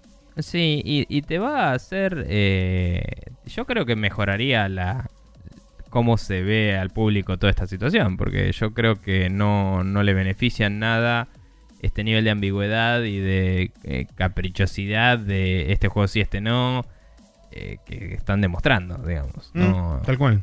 no sé, no, no me parece una forma seria de manejar algo que ellos plantean que es un problema serio. ¿Me entendés? Es como, bueno, es un problema serio, ok, hagámonos cargo. eh, de qué estamos hablando, qué tenemos que hacer, cómo se soluciona eh, y cuáles son las razones. No, no tipo, no, miren, eh, los chicos tienen que desarrollarse bien, así que el contenido tiene que estar bueno para ellos, ¿eh? Fin, tipo, no, no está bueno.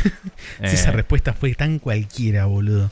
nada. eh, me molesta eso. No me molesta en particular que digan no vamos a mostrar contenido de este tipo. Me molesta que no digan por qué y, y qué es lo que a ellos les parece correcto y que tomen una posición. Es como si vas a estar opuesto a algo, claramente estás a favor de otra cosa. o sea. ¿y cuál es esa cosa? ¿Me entendés? Tal cual. Pero bueno, nada. Bueno, eh, siguiente noticia, pasamos ahora a la vereda de enfrente, porque Sí. Microsoft tuvo un Inside Xbox eh, un par de días después de todo este tema del quilombo de que Mark Cerny presentó la PlayStation 5 sin llamar la PlayStation 5. Ujú. Eh, Microsoft presentó oficialmente la Xbox One S All Digital Xbox SAD para los amigos, sí. eh, no que vendrá ser, con tres juegos, costará 250 dólares y va a estar disponible a partir del 7 de mayo. Sí, eh, el mismo va a tener un terabyte de disco rígido, lo cual me parece bastante bien. eh, por Sí. ese, parece SKU, digamos. Eh, como las otras Xbox, One S, eh, soporta Blu-rays de hasta 4K. eh, y tiene HDR y todas esas cosas. Es, es una Xbox One S sin el disco, Sin literal. el disco, tal cual. Eh, hay gente que comentaba que eh, por ahí esperaba que fuera más chica o algo. Aparentemente va a tener el. No sé si el mismo tamaño que una One S o que una One X. Porque son parecidas todas. Y la X es más chica, ¿viste? Eh, pero digamos, está usando una carcasa con el mismo form factor que las otras. No, no es distinto. Uno por ahí esperaba que fuera visualmente distinta. Pero están usando la misma tipo de carcasa, seguramente que por un tema de costos de no vas a hacer una matriz nueva y, hacer, Además tan cerca de la próxima generación es como que no vale la pena. Esto es más un experimento para ver cuál es la recepción de un sistema de distribución netamente digital para seguramente después implementarlo a futuro en su estrategia de negocios, asumo yo, para eventualmente si tienen que hacer un refresh como hicieron en esta generación, quizá mm. el refresh de la próxima generación sea una consola sin disco óptico. Eh, igual me pregunto cuánto será un experimento y cuánto será un setup también para decir... Eh, o sea, estábamos hablando una vez, ¿no? De que por ahí la siguiente generación, ya que van a tener streaming, eh, con esta versión que ya estaba re rumoreada hace rato, vos pudieras jugar los juegos nuevos a través de streaming, ¿no? Eh, eso podría ser una opción. Entonces, quizás es hacer una install base de consolas que eh, más grande para que después te vendan los servicios. Sí, donde obviamente es lo que pinta, servicio en puerta, claro. Claro. Y eh, por otro lado, también quizás es achicar un poco el gap de. O sea, quizás no es solo introducir un nuevo tipo de consola, sino podríamos estar, estoy hipotetizando, ¿no? Pero digo, podríamos estar hablando de que la siguiente generación de Xbox, la S puede ser all digital y la X podría tener disco, capaz. Podría eh, ser también, sí, no sé. No? Digo, capaz que están empujando también la X con esto, porque digo, si ponen que producen menos S, total, van a sacar esta. Eh, como cuando Nintendo sacó la Wii esa que no tenía internet, ¿viste? Ah, sí, la Wii Mini en Canadá. Claro, para los que quieran, acá tienen. Bueno, entonces por ahí es más como eso, de tipo, bueno, la S ya no no estamos vendiendo tanto, lo que sea, vamos a hacer una versión más barata para el que quiera, pero la aposta es la X. ¿viste? Es como, bueno, por ahí es eso, por ahí es modular el mercado hacia donde ellos quieren llevarlo. No sé, no tengo idea. Em, de cualquier forma, eh, sea experimento o no, va a haber resultados de esto y vamos a verlos eventualmente. 250, eh, la gente está diciendo que es un poco caro, que la gente, todos estaban esperando más tirando 200. Sí dijeron que va a estar siempre 50 dólares abajo de su versión con disco. O sea que si hay un descuento para la One S, la One S eh, All Digital va a estar eh, en el mismo descuento también. O sea, va a descontarse el mismo porcentaje. Em, perdón, no el mismo porcentaje. Si una se descuenta. Eh, siempre va a estar 50 dólares por debajo. Esta va a estar a 150, sí. lo cual está bueno saberlo, ¿no? Me parece que es un, un buen anuncio para acompañarlo. Eh, Así que nada, imagino que por las fechas de Navidad y todo eso, eh, quizás haya un empuje para vender esta con, más ganas, ¿no? Em, vamos a ver a dónde va. Y, nada, sí decían que incluía también como la posibilidad de acceder con un gran descuento por tres meses al Game Pass.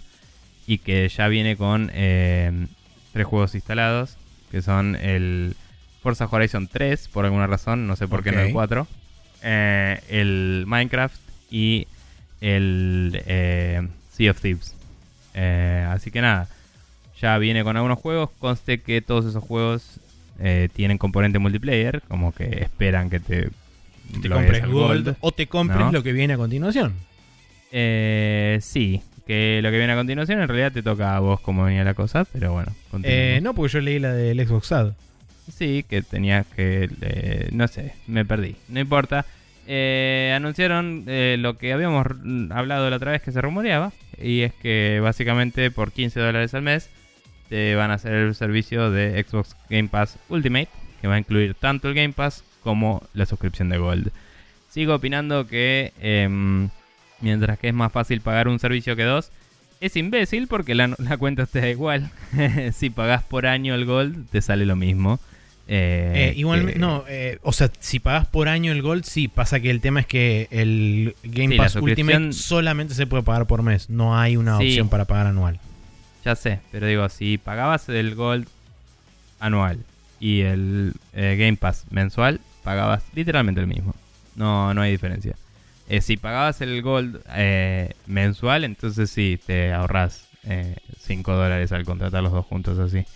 Pero nada, es como que digo, a menos que hagan una otro anual que tenga otro descuento distinto, yo no le veo gracia a esto personalmente, porque yo tengo los dos y pago uno anual y el otro mensual porque no hay uno anual. no sé, es medio choto. Pero bueno, nada. em, para algunas personas que quizás no tienen eh, 60 dólares de una, pero sí tienen 10 por mes, qué sé yo, niños, estudiantes, etcétera, quizás sea relevante esto. Así que ellos sabrán, ellos conocen su mercado más que yo. A mí me parece que no, no es tan relevante como lo pintan, pero bueno. Eh, igualmente eh, se hizo, se, se, se rumoreó y pasó. Así que. Sí, y acá estamos. No. Esta es la nueva Sí. realidad. Eh, bien, eh, con respecto al calendario para esta semana, tenemos el martes 23 de abril que sale el. Dragon's Dogma Dark Horizon para eh, Nintendo Switch, el Mortal Kombat 11 para Windows, Switch, PlayStation 4 y Xbox One, ¿sí? Sí, que el Mortal Kombat 11 hoy salió el launch trailer y tiene la canción de la película de fondo y hay una cinemática resarpada así en el trailer y es como, bueno, está bien, me lo compro y me lo compré. Así que ahí sí, está. bueno el trailer. Sí. Eh, el jueves 25 tenemos el Cytus Alpha para Nintendo Switch, que aparentemente es un juego de ritmo. El Imperator Rome para Windows, que es un juego de Grand Strategy. El SteamWorld Quest Hand of Gilgamesh eh, para Nintendo Switch, que es un, eh, un RPG. Y Sí, el es, viernes. medio- es un RPG eh, por turnos que tus ataques es como una mano de cartas y, Ah. y como que vas usando eso como se te cante. Ok. Pero bueno. Eh. Y el viernes 26 de abril tenemos el Box Boy más Box Girl para Nintendo Switch. El Days Gone, el juego que no le interesa a nadie. y el Super Meat Boy Forever para Windows, Linux, Switch, PlayStation 4, Xbox One, iOS y Android. Que conste que el Days Gone iba a salir el mismo día de Mortal Kombat hace mucho. Y en algún momento lo movieron. Se dieron cuenta. Digo, no sé. Sí, posiblemente. Lo, lo retrasaron Pero tres bueno. días. Bueno, wow. Pero bueno. Sí, sí. Qué sé yo. Pero bueno. Está en la semana, o sea, ya sabemos cómo le va a ir.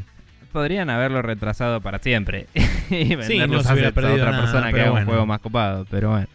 Sí. Em, bueno, nada. eh, Super Meat Boy Forever era la secuela, ¿no?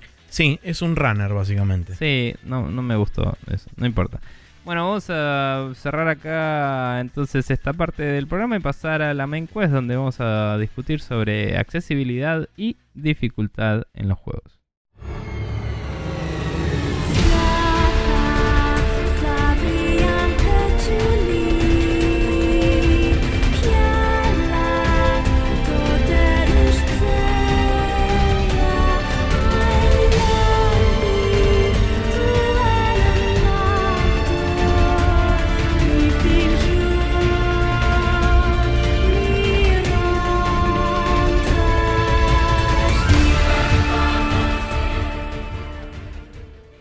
Acá estamos de vuelta con un artículo que trajo Maxi a la mesa sobre accesibilidad y dificultad.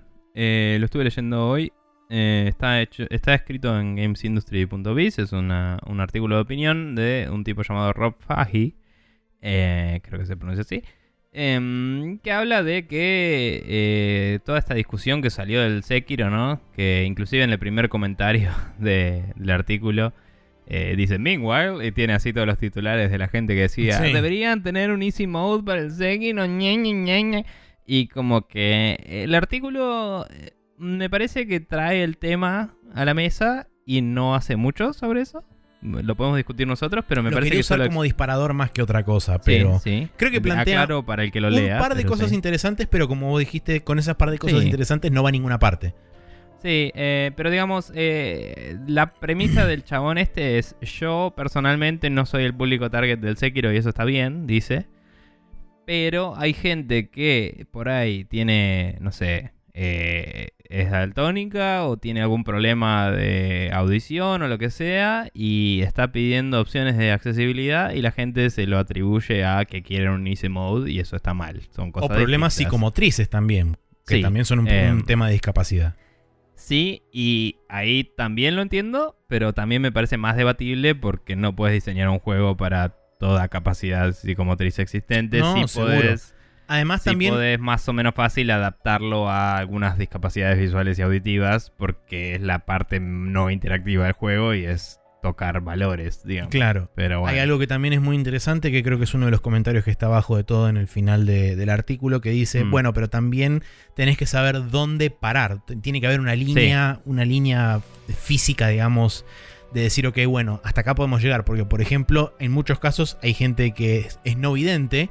¿Y Sí. cómo haces para volverlo Sí, accesible a una persona no vidente? Un videojuego, claro, Sí, exactamente. hay dos o tres juegos que son están diseñados para gente que no ve. Y hay gente que, que no ve que por ahí eh, había una noticia de uno que había ganado el Ocarina of Time. Y es como. Sí, y recuerdo uno que también ganó el, el no coso, está bueno igual. tío. No, obvio que le, no. Le puso ganas, El- pero no el es una Runner. El Beat Trip Runner dicen que es un muy buen juego porque tiene muy buenas audio cues y además al ser un juego de ritmo Mm. es como que se pueden guiar primordialmente por las audio cues para poder jugar el juego eh, Mm. y una persona ciega lo había, lo había podido ganar. Pero son de nuevo, son juegos contados con los dedos de una mano prácticamente te diría. Sí, y no están diseñados para eso, entonces es como que hacen prueba y error hasta que los pasan. No es que, claro. no es que el juego te indica anda para la izquierda, anda para la derecha, o lo que sea. ¿entendés? Pero bueno, de cualquier forma, Sí, eh, volvamos a lo que. Sí. El artículo, como decía, no plantea mucho más allá de lo que contaba. El tipo básicamente dice son dos cosas distintas y hay gente quejándose por una cuando en realidad eh, está hablando de la otra. Eh, eso es lo que me molestó un poquito, que el chabón no elabora, ¿no? Porque dice de... El Sekiro es difícil, qué sé yo, bla, bla, bla. Igual esto no es para todos, como dándole la razón a los developers. de, Está bien que hagan el juego que se les cante el quinto forro de las pelotas. Pero también dice que el Sekiro es uno de los juegos menos accesibles que hay. Y no sé a qué se refiere porque no tengo el Sekiro.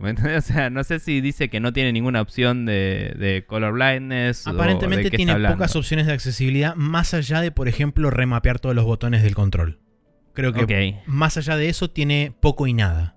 Está bien, bueno, eh, igualmente, digamos, no nos quedemos en el Sekiro como ejemplo. No, no, es no, un buen seguro. ejemplo Vamos quizás, más allá. quizás, pero digo, como el artículo mismo no dispara mucho, eh, Creo que también o sea, discusión al me, gaming, me interesa sí. también hablar sobre el concepto de accesibilidad y dificultad porque realmente son Sí. dos cosas totalmente diferentes que pueden llegar a tener algún punto de contacto eventual cuando por ahí te metes en cosas, co- por eso mencioné el tema de eh, discapacidades psicomotrices, porque ahí sí tenés por ahí que necesariamente influir sobre algunos puntos específicos del gameplay, cosa que destaca acá, como por ejemplo tiempos de animación o movimiento del personaje, y entonces cuando ya empezás a tocar valores directamente de ese estilo, quizás ahí est- estás como estirando eh, el tema, digamos, de la accesibilidad por encima un poco de intrínsecamente la dificultad propiamente dicha del juego. Sí, eh, digamos, hay... eh, en cuanto a dificultad y eso, eh, vos puedes tener, vos developer, puedes tener un juego que querés que te plantee una, un desafío... em, O querés entregar una experiencia. Me, me sale irremontable, ¿no? Pero como eh, abrumador y... y, mm, Así que se hace siempre el underdog, básicamente. Sí, pero digo, podés querer algo que realmente es, eh, sea una sensación de derrota constante, solo por ese conseguir el pasarlo eh, y, sentirse bien después. O podés querer contar una historia, que también es posible.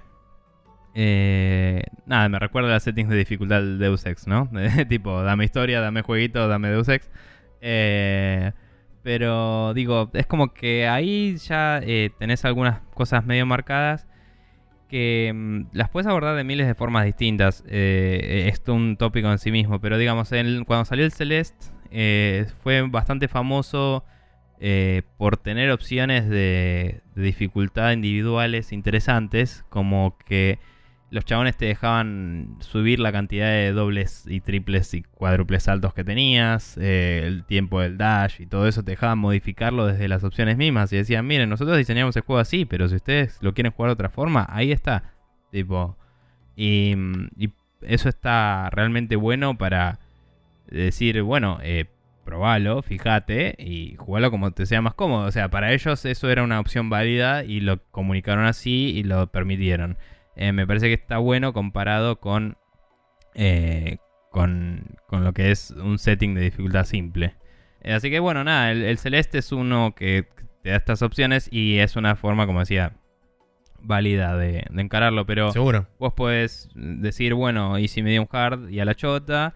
Eh, sí estoy de acuerdo con lo que dice Jeff Gertzman siempre, de que si un juego tiene por, por default seleccionada una dificultad, esa es la dificultad default. Y si Ujú. tenés una dificultad más alta que dice, esta es la que los developers quieren que usen, sos un pelotudo. O sea, Sí. es cierto. Sí, tal tipo, cual. eh, decime, tipo, si, si tu dificultad default tiene que ser hard, ponela en hard. y decí, bueno, hard es la dificultad que te recomiendo yo. ¿Querés que sea más fácil? Más fácil, lo que sea. Pero eso estamos hablando, ¿no? Eh, todo de dificultad. La accesibilidad es otras cosas. En, eh, fue muy también un muy buen ejemplo, me parece, el parche que salió del Wargroove. Eh, de- Mm. No sé si escuchaste cuando hablaron en Giant Bomb de todas las cosas que le molestaban a ellos del Wargroove.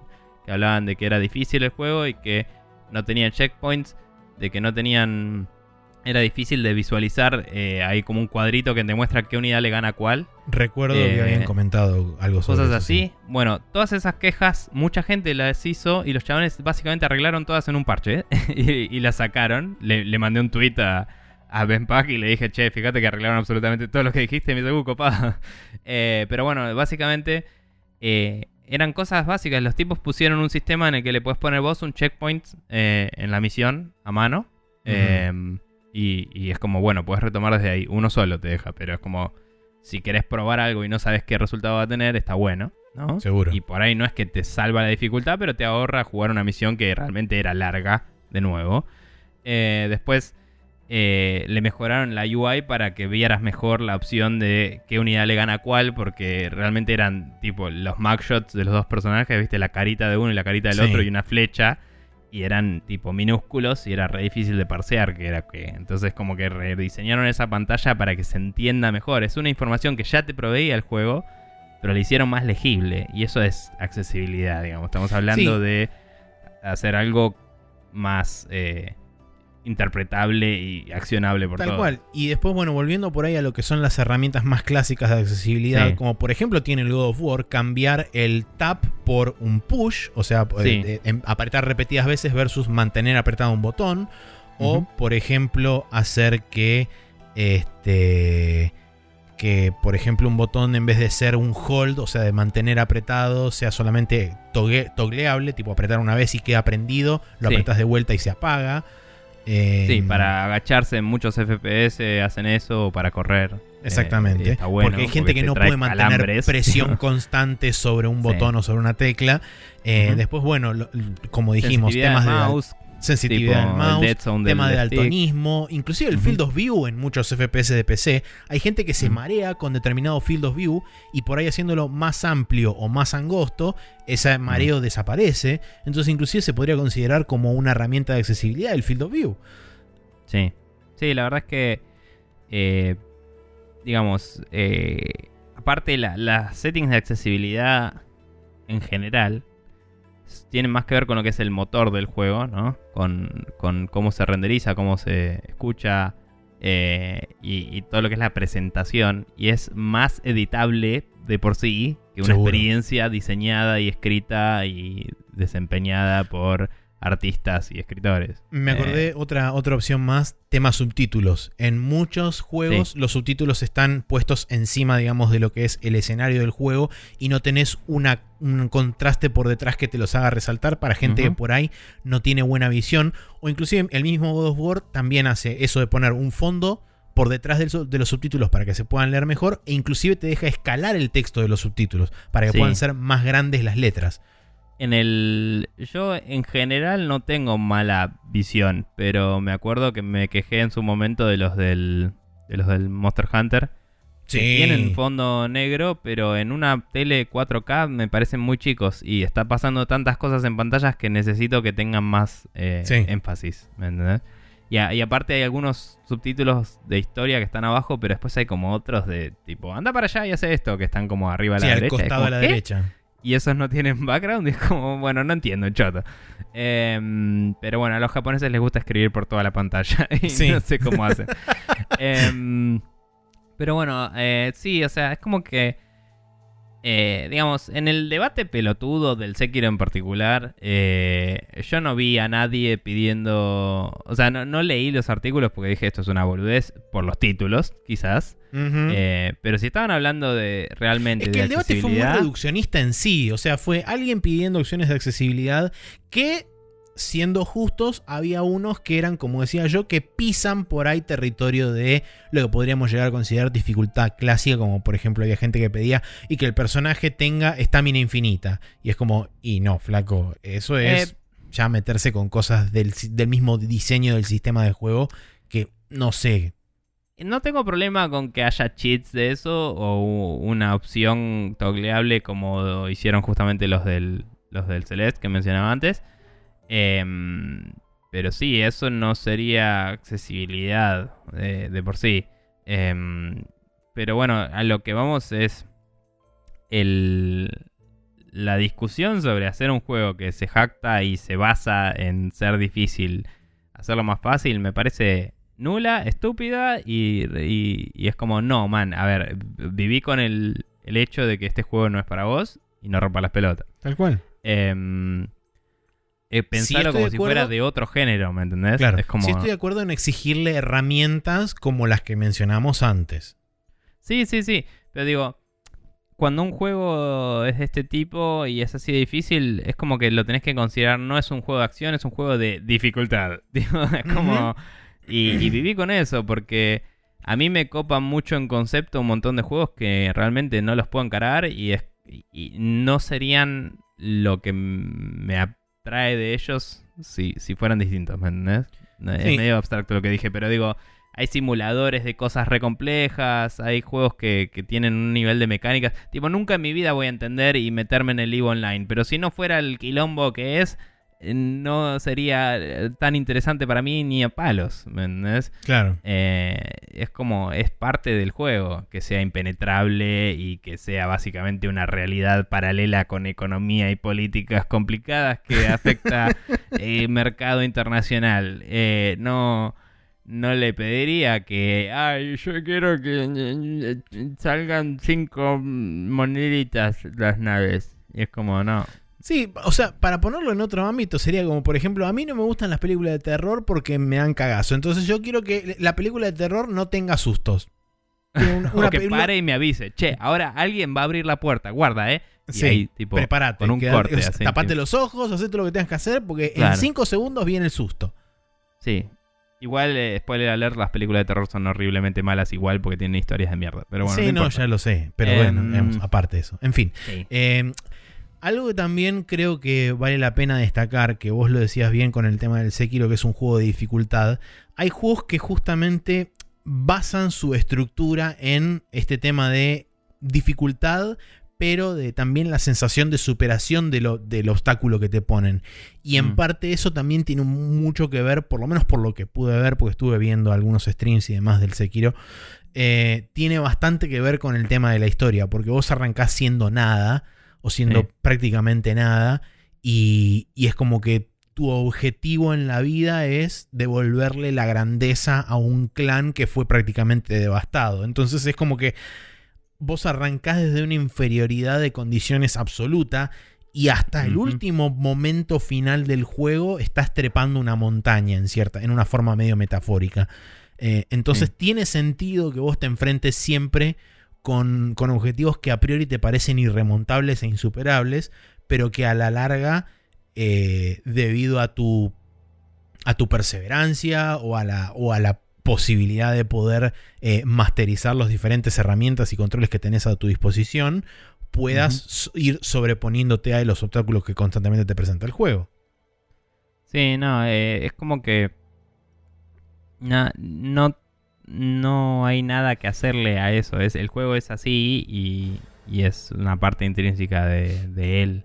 Eh, esperar otra cosa es esperar otro juego. Em, eh, quizás vos querías otro juego y puedes pedir, che, ¿y si hacen un juego de bla? Es una pregunta distinta, ¿no? Pero, mm, pero bueno, es como que eh, igual como decíamos, la, la accesibilidad es una cosa totalmente paralela y distinta, que es la premisa principal de este chabón. Y mm, realmente me pareció un muy buen ejemplo el de las cues visuales para la gente que no, no puede escuchar bien. Eh, Sí. Porque hay juegos que realmente me gusta a mí, eh, que usen una queue totalmente auditiva eh, y que no usen la visual, me parece que es más inmersivo. Pero claro, una persona que no puede escucharlo necesita un reemplazo válido. No, no puedes. No puedes encararlo, sino. Y nada, me parece que, que es importante eso. También hay, puedes usar la vibración del control, puedes usar mil cosas. Pero digo, eh, como que hay algunas cosas sutiles que se pueden arreglar fácil y que si no las eh, contemplas es difícil. Eh, es una abstracción del juego muy común, tipo, además de la, el audio, te muestro la parte de la pantalla medio roja de dónde te están pegando y te vibro el control y distintas cosas que te van a ubicar en el espacio de qué es lo que está pasando. Eh, estábamos hablando antes del sonido 3D que quieren encarar en la Play 5, pero eh, hoy eso se resuelve en general con la típica solución del Half-Life de eh, la pantalla Sí. te, te duele del lado derecho, listo. Sí, alrededor está. de la pantalla te ponen esti- Eh. estímulos visuales para que sepas de qué lado Sí. viene el- la, ma- O la el marimba. Thread Circle del, del Metal Gear 4 que me pareció brillante cuando salió. También. Eh, que, que es como re. eh, es una cosa bien videojuego, pero se sentía in-world de una forma re copada. Es, es un- me pareció a nivel diseño perfecta. Tipo, es como que eh, cuadraba re bien con la UI del juego y estaba bueno. ¿no? Ujú. No sé. Eh, el Assassin's Creed hacía algunas cosas así, aprovechando el Animus también. Eh, de, de marcarte los objetivos y esas cosas. Pero bueno. eh, también me gusta que se puedan apagar esas cosas, honestamente. Sí, seguro que sean opcionales. Bueno, eh, en el Hitman vos tenés también la posibilidad de prender y apagar un montón de ayudas Sí. visuales que en algunos casos pueden servirle a personas con algún tipo de discapacidad visual o auditiva. Este, a, digamos, a mejorar su experiencia. Pero vos, digamos, Bueno. como, como persona que juega el Hitman y que por ahí quiere una, una experiencia más, entre comillas, auténtica, si querés, podés también, la, tenés la posibilidad de ir desactivando todas las cosas. Sí, es que el Hitman también tiene. O sea, es accesible de por sí porque tiene muchas settings de este tipo, pero además es como una dificultad regulable porque vos te podés equipar cosas También. re OP y entrar a la misión resarpado, o podés entrar con el traje y decir.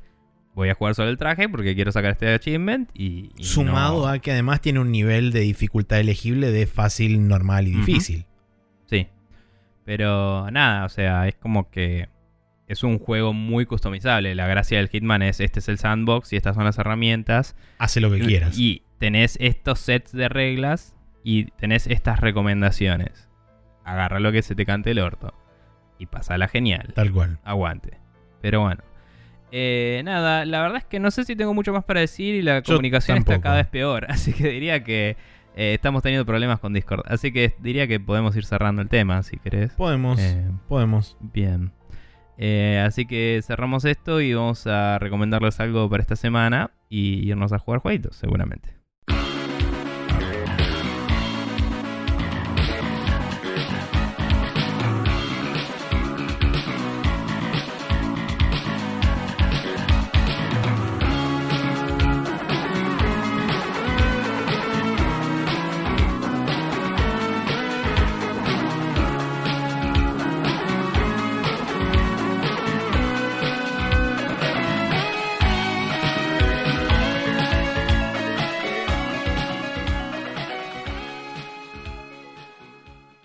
Y acá estamos de vuelta en el Special Move donde tenemos un par de recomendaciones. Eh, contame, Maxi, qué es esto que tienes acá.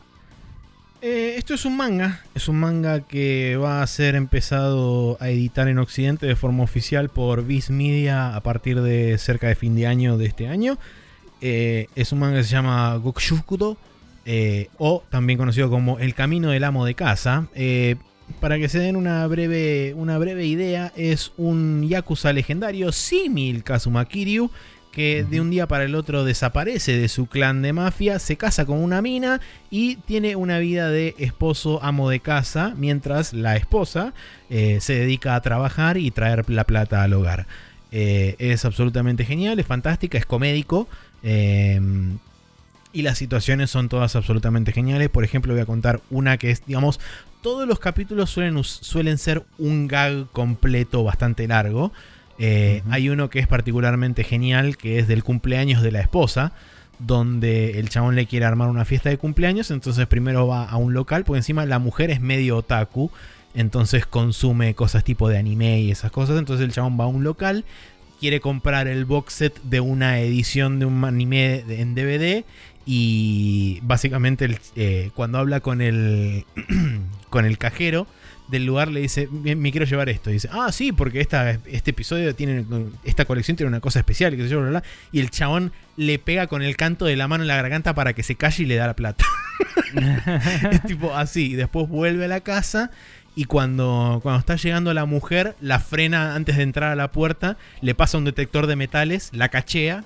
Este, Y le dice, ok, estás limpia. Y, y cuando, cuando entra, tiene todo arreglado como, como con cosas de, de cumpleaños de todas las religiones. Tiene tipo a Buda, tiene un- una imagen de Cristo, tiene todo así. Además de que tiene los, los sombreritos triangulares, tiene los, este, los globos y todo. Cantan el Sí. cumpleaños, eh, toma el, toman una, una bebida o algo así. Y él le da el regalo. Y le dice, ay, gracias, no te hubieras gastado, y qué sé yo. Pero dice, pero justo esta, esta ya la tengo. Y, y tipo, el chabón agarra y se, se ve que se sorprende. Saca el, el cuchillo, viste, que tienen los Yakuza, el Sí. cuchillo tipo el de Majima. Y agarra y pone el dedo chiquito sobre la mesa y dice, por mi honor. Y se lo va, se lo va a cortar. Y la mina le pone un, un suplex con el brazo y lo manda volando contra la pared del otro coso. Y termina el capítulo ahí. Qué bien. Eh, sí, recién chusmeé un poco y los dibujos están zarpados también. Está Además de que está bien muy, dibujado. muy bien dibujado.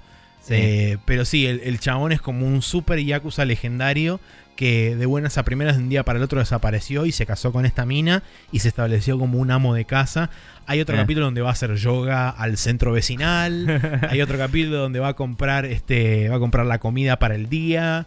Hay otro capítulo donde tiene que hacer de niñero y el pendejo con el que está haciendo de niñero rompe una de las figuras de acción y todo, se vuelve toda una situación alrededor de eso. La verdad que es buenísimo, yo me cagué de la risa leyéndolo.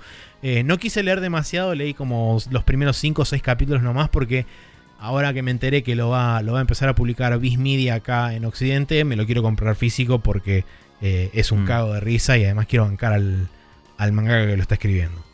Está muy bien. De vuelta se Sí. llama Gokushu Fudo o eh, El Camino del Amo de Casa o de, The Home, The Way of the House Husband sería en inglés.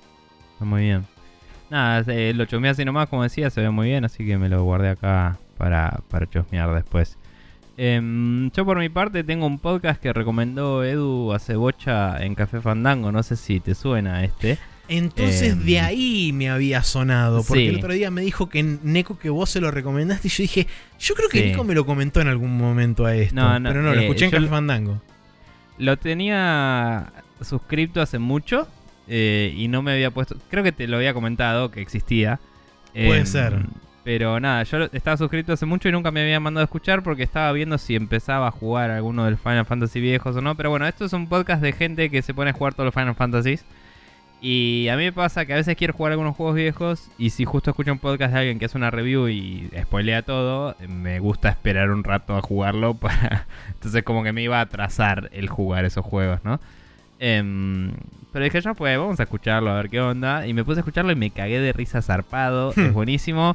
El podcast se llama No One Can Know About This. Eh, son dos chabones yankees que eh, ya en el capítulo 1 van en auto a comprar el Final Fantasy 1 y dicen, che, ni nos fijamos si lo tienen.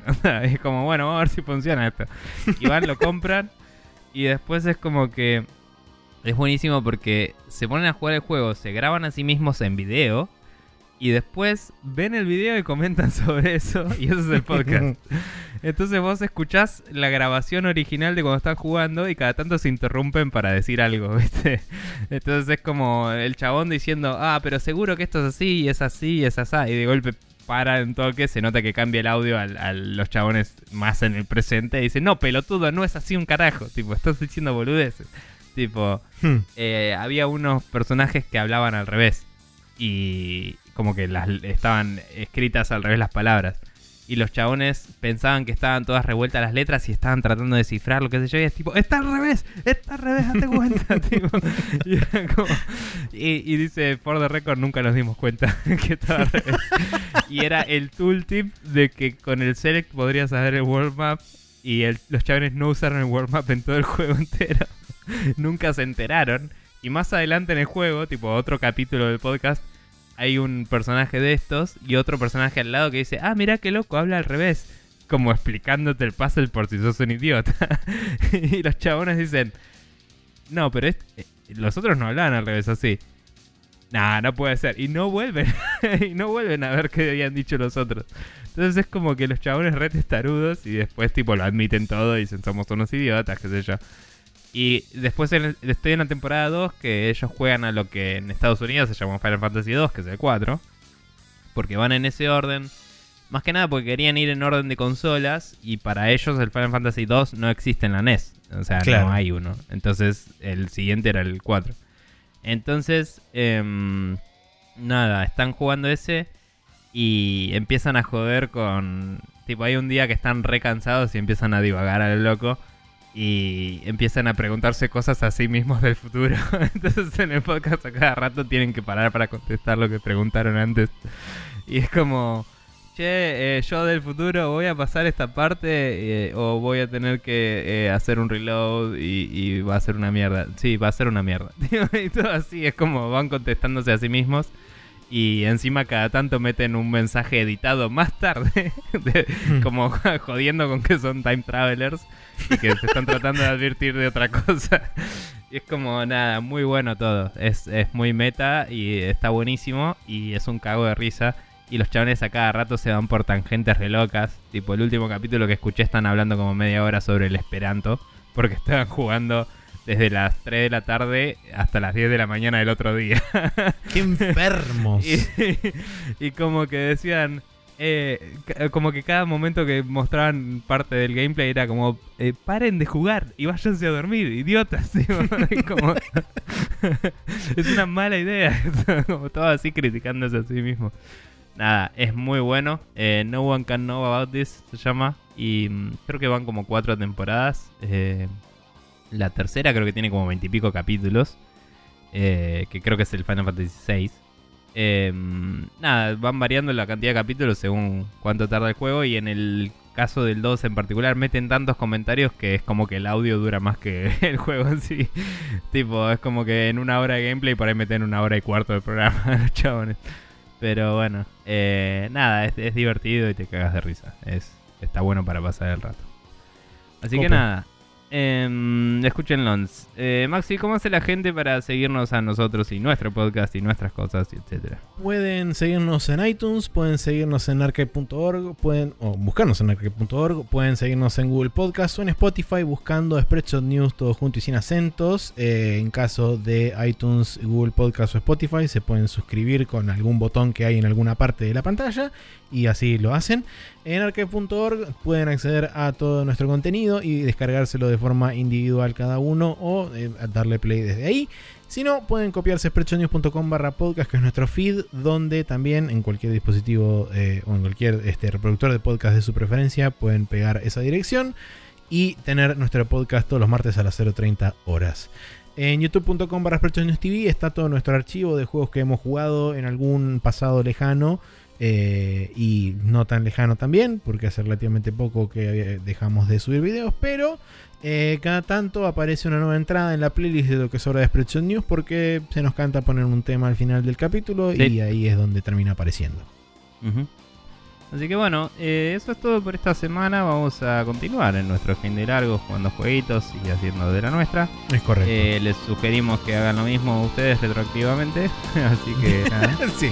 Em, y bueno, nada, nos veremos la próxima semana en que denominamos Spreadshot News. Sí, de la escuela técnica. No. Em,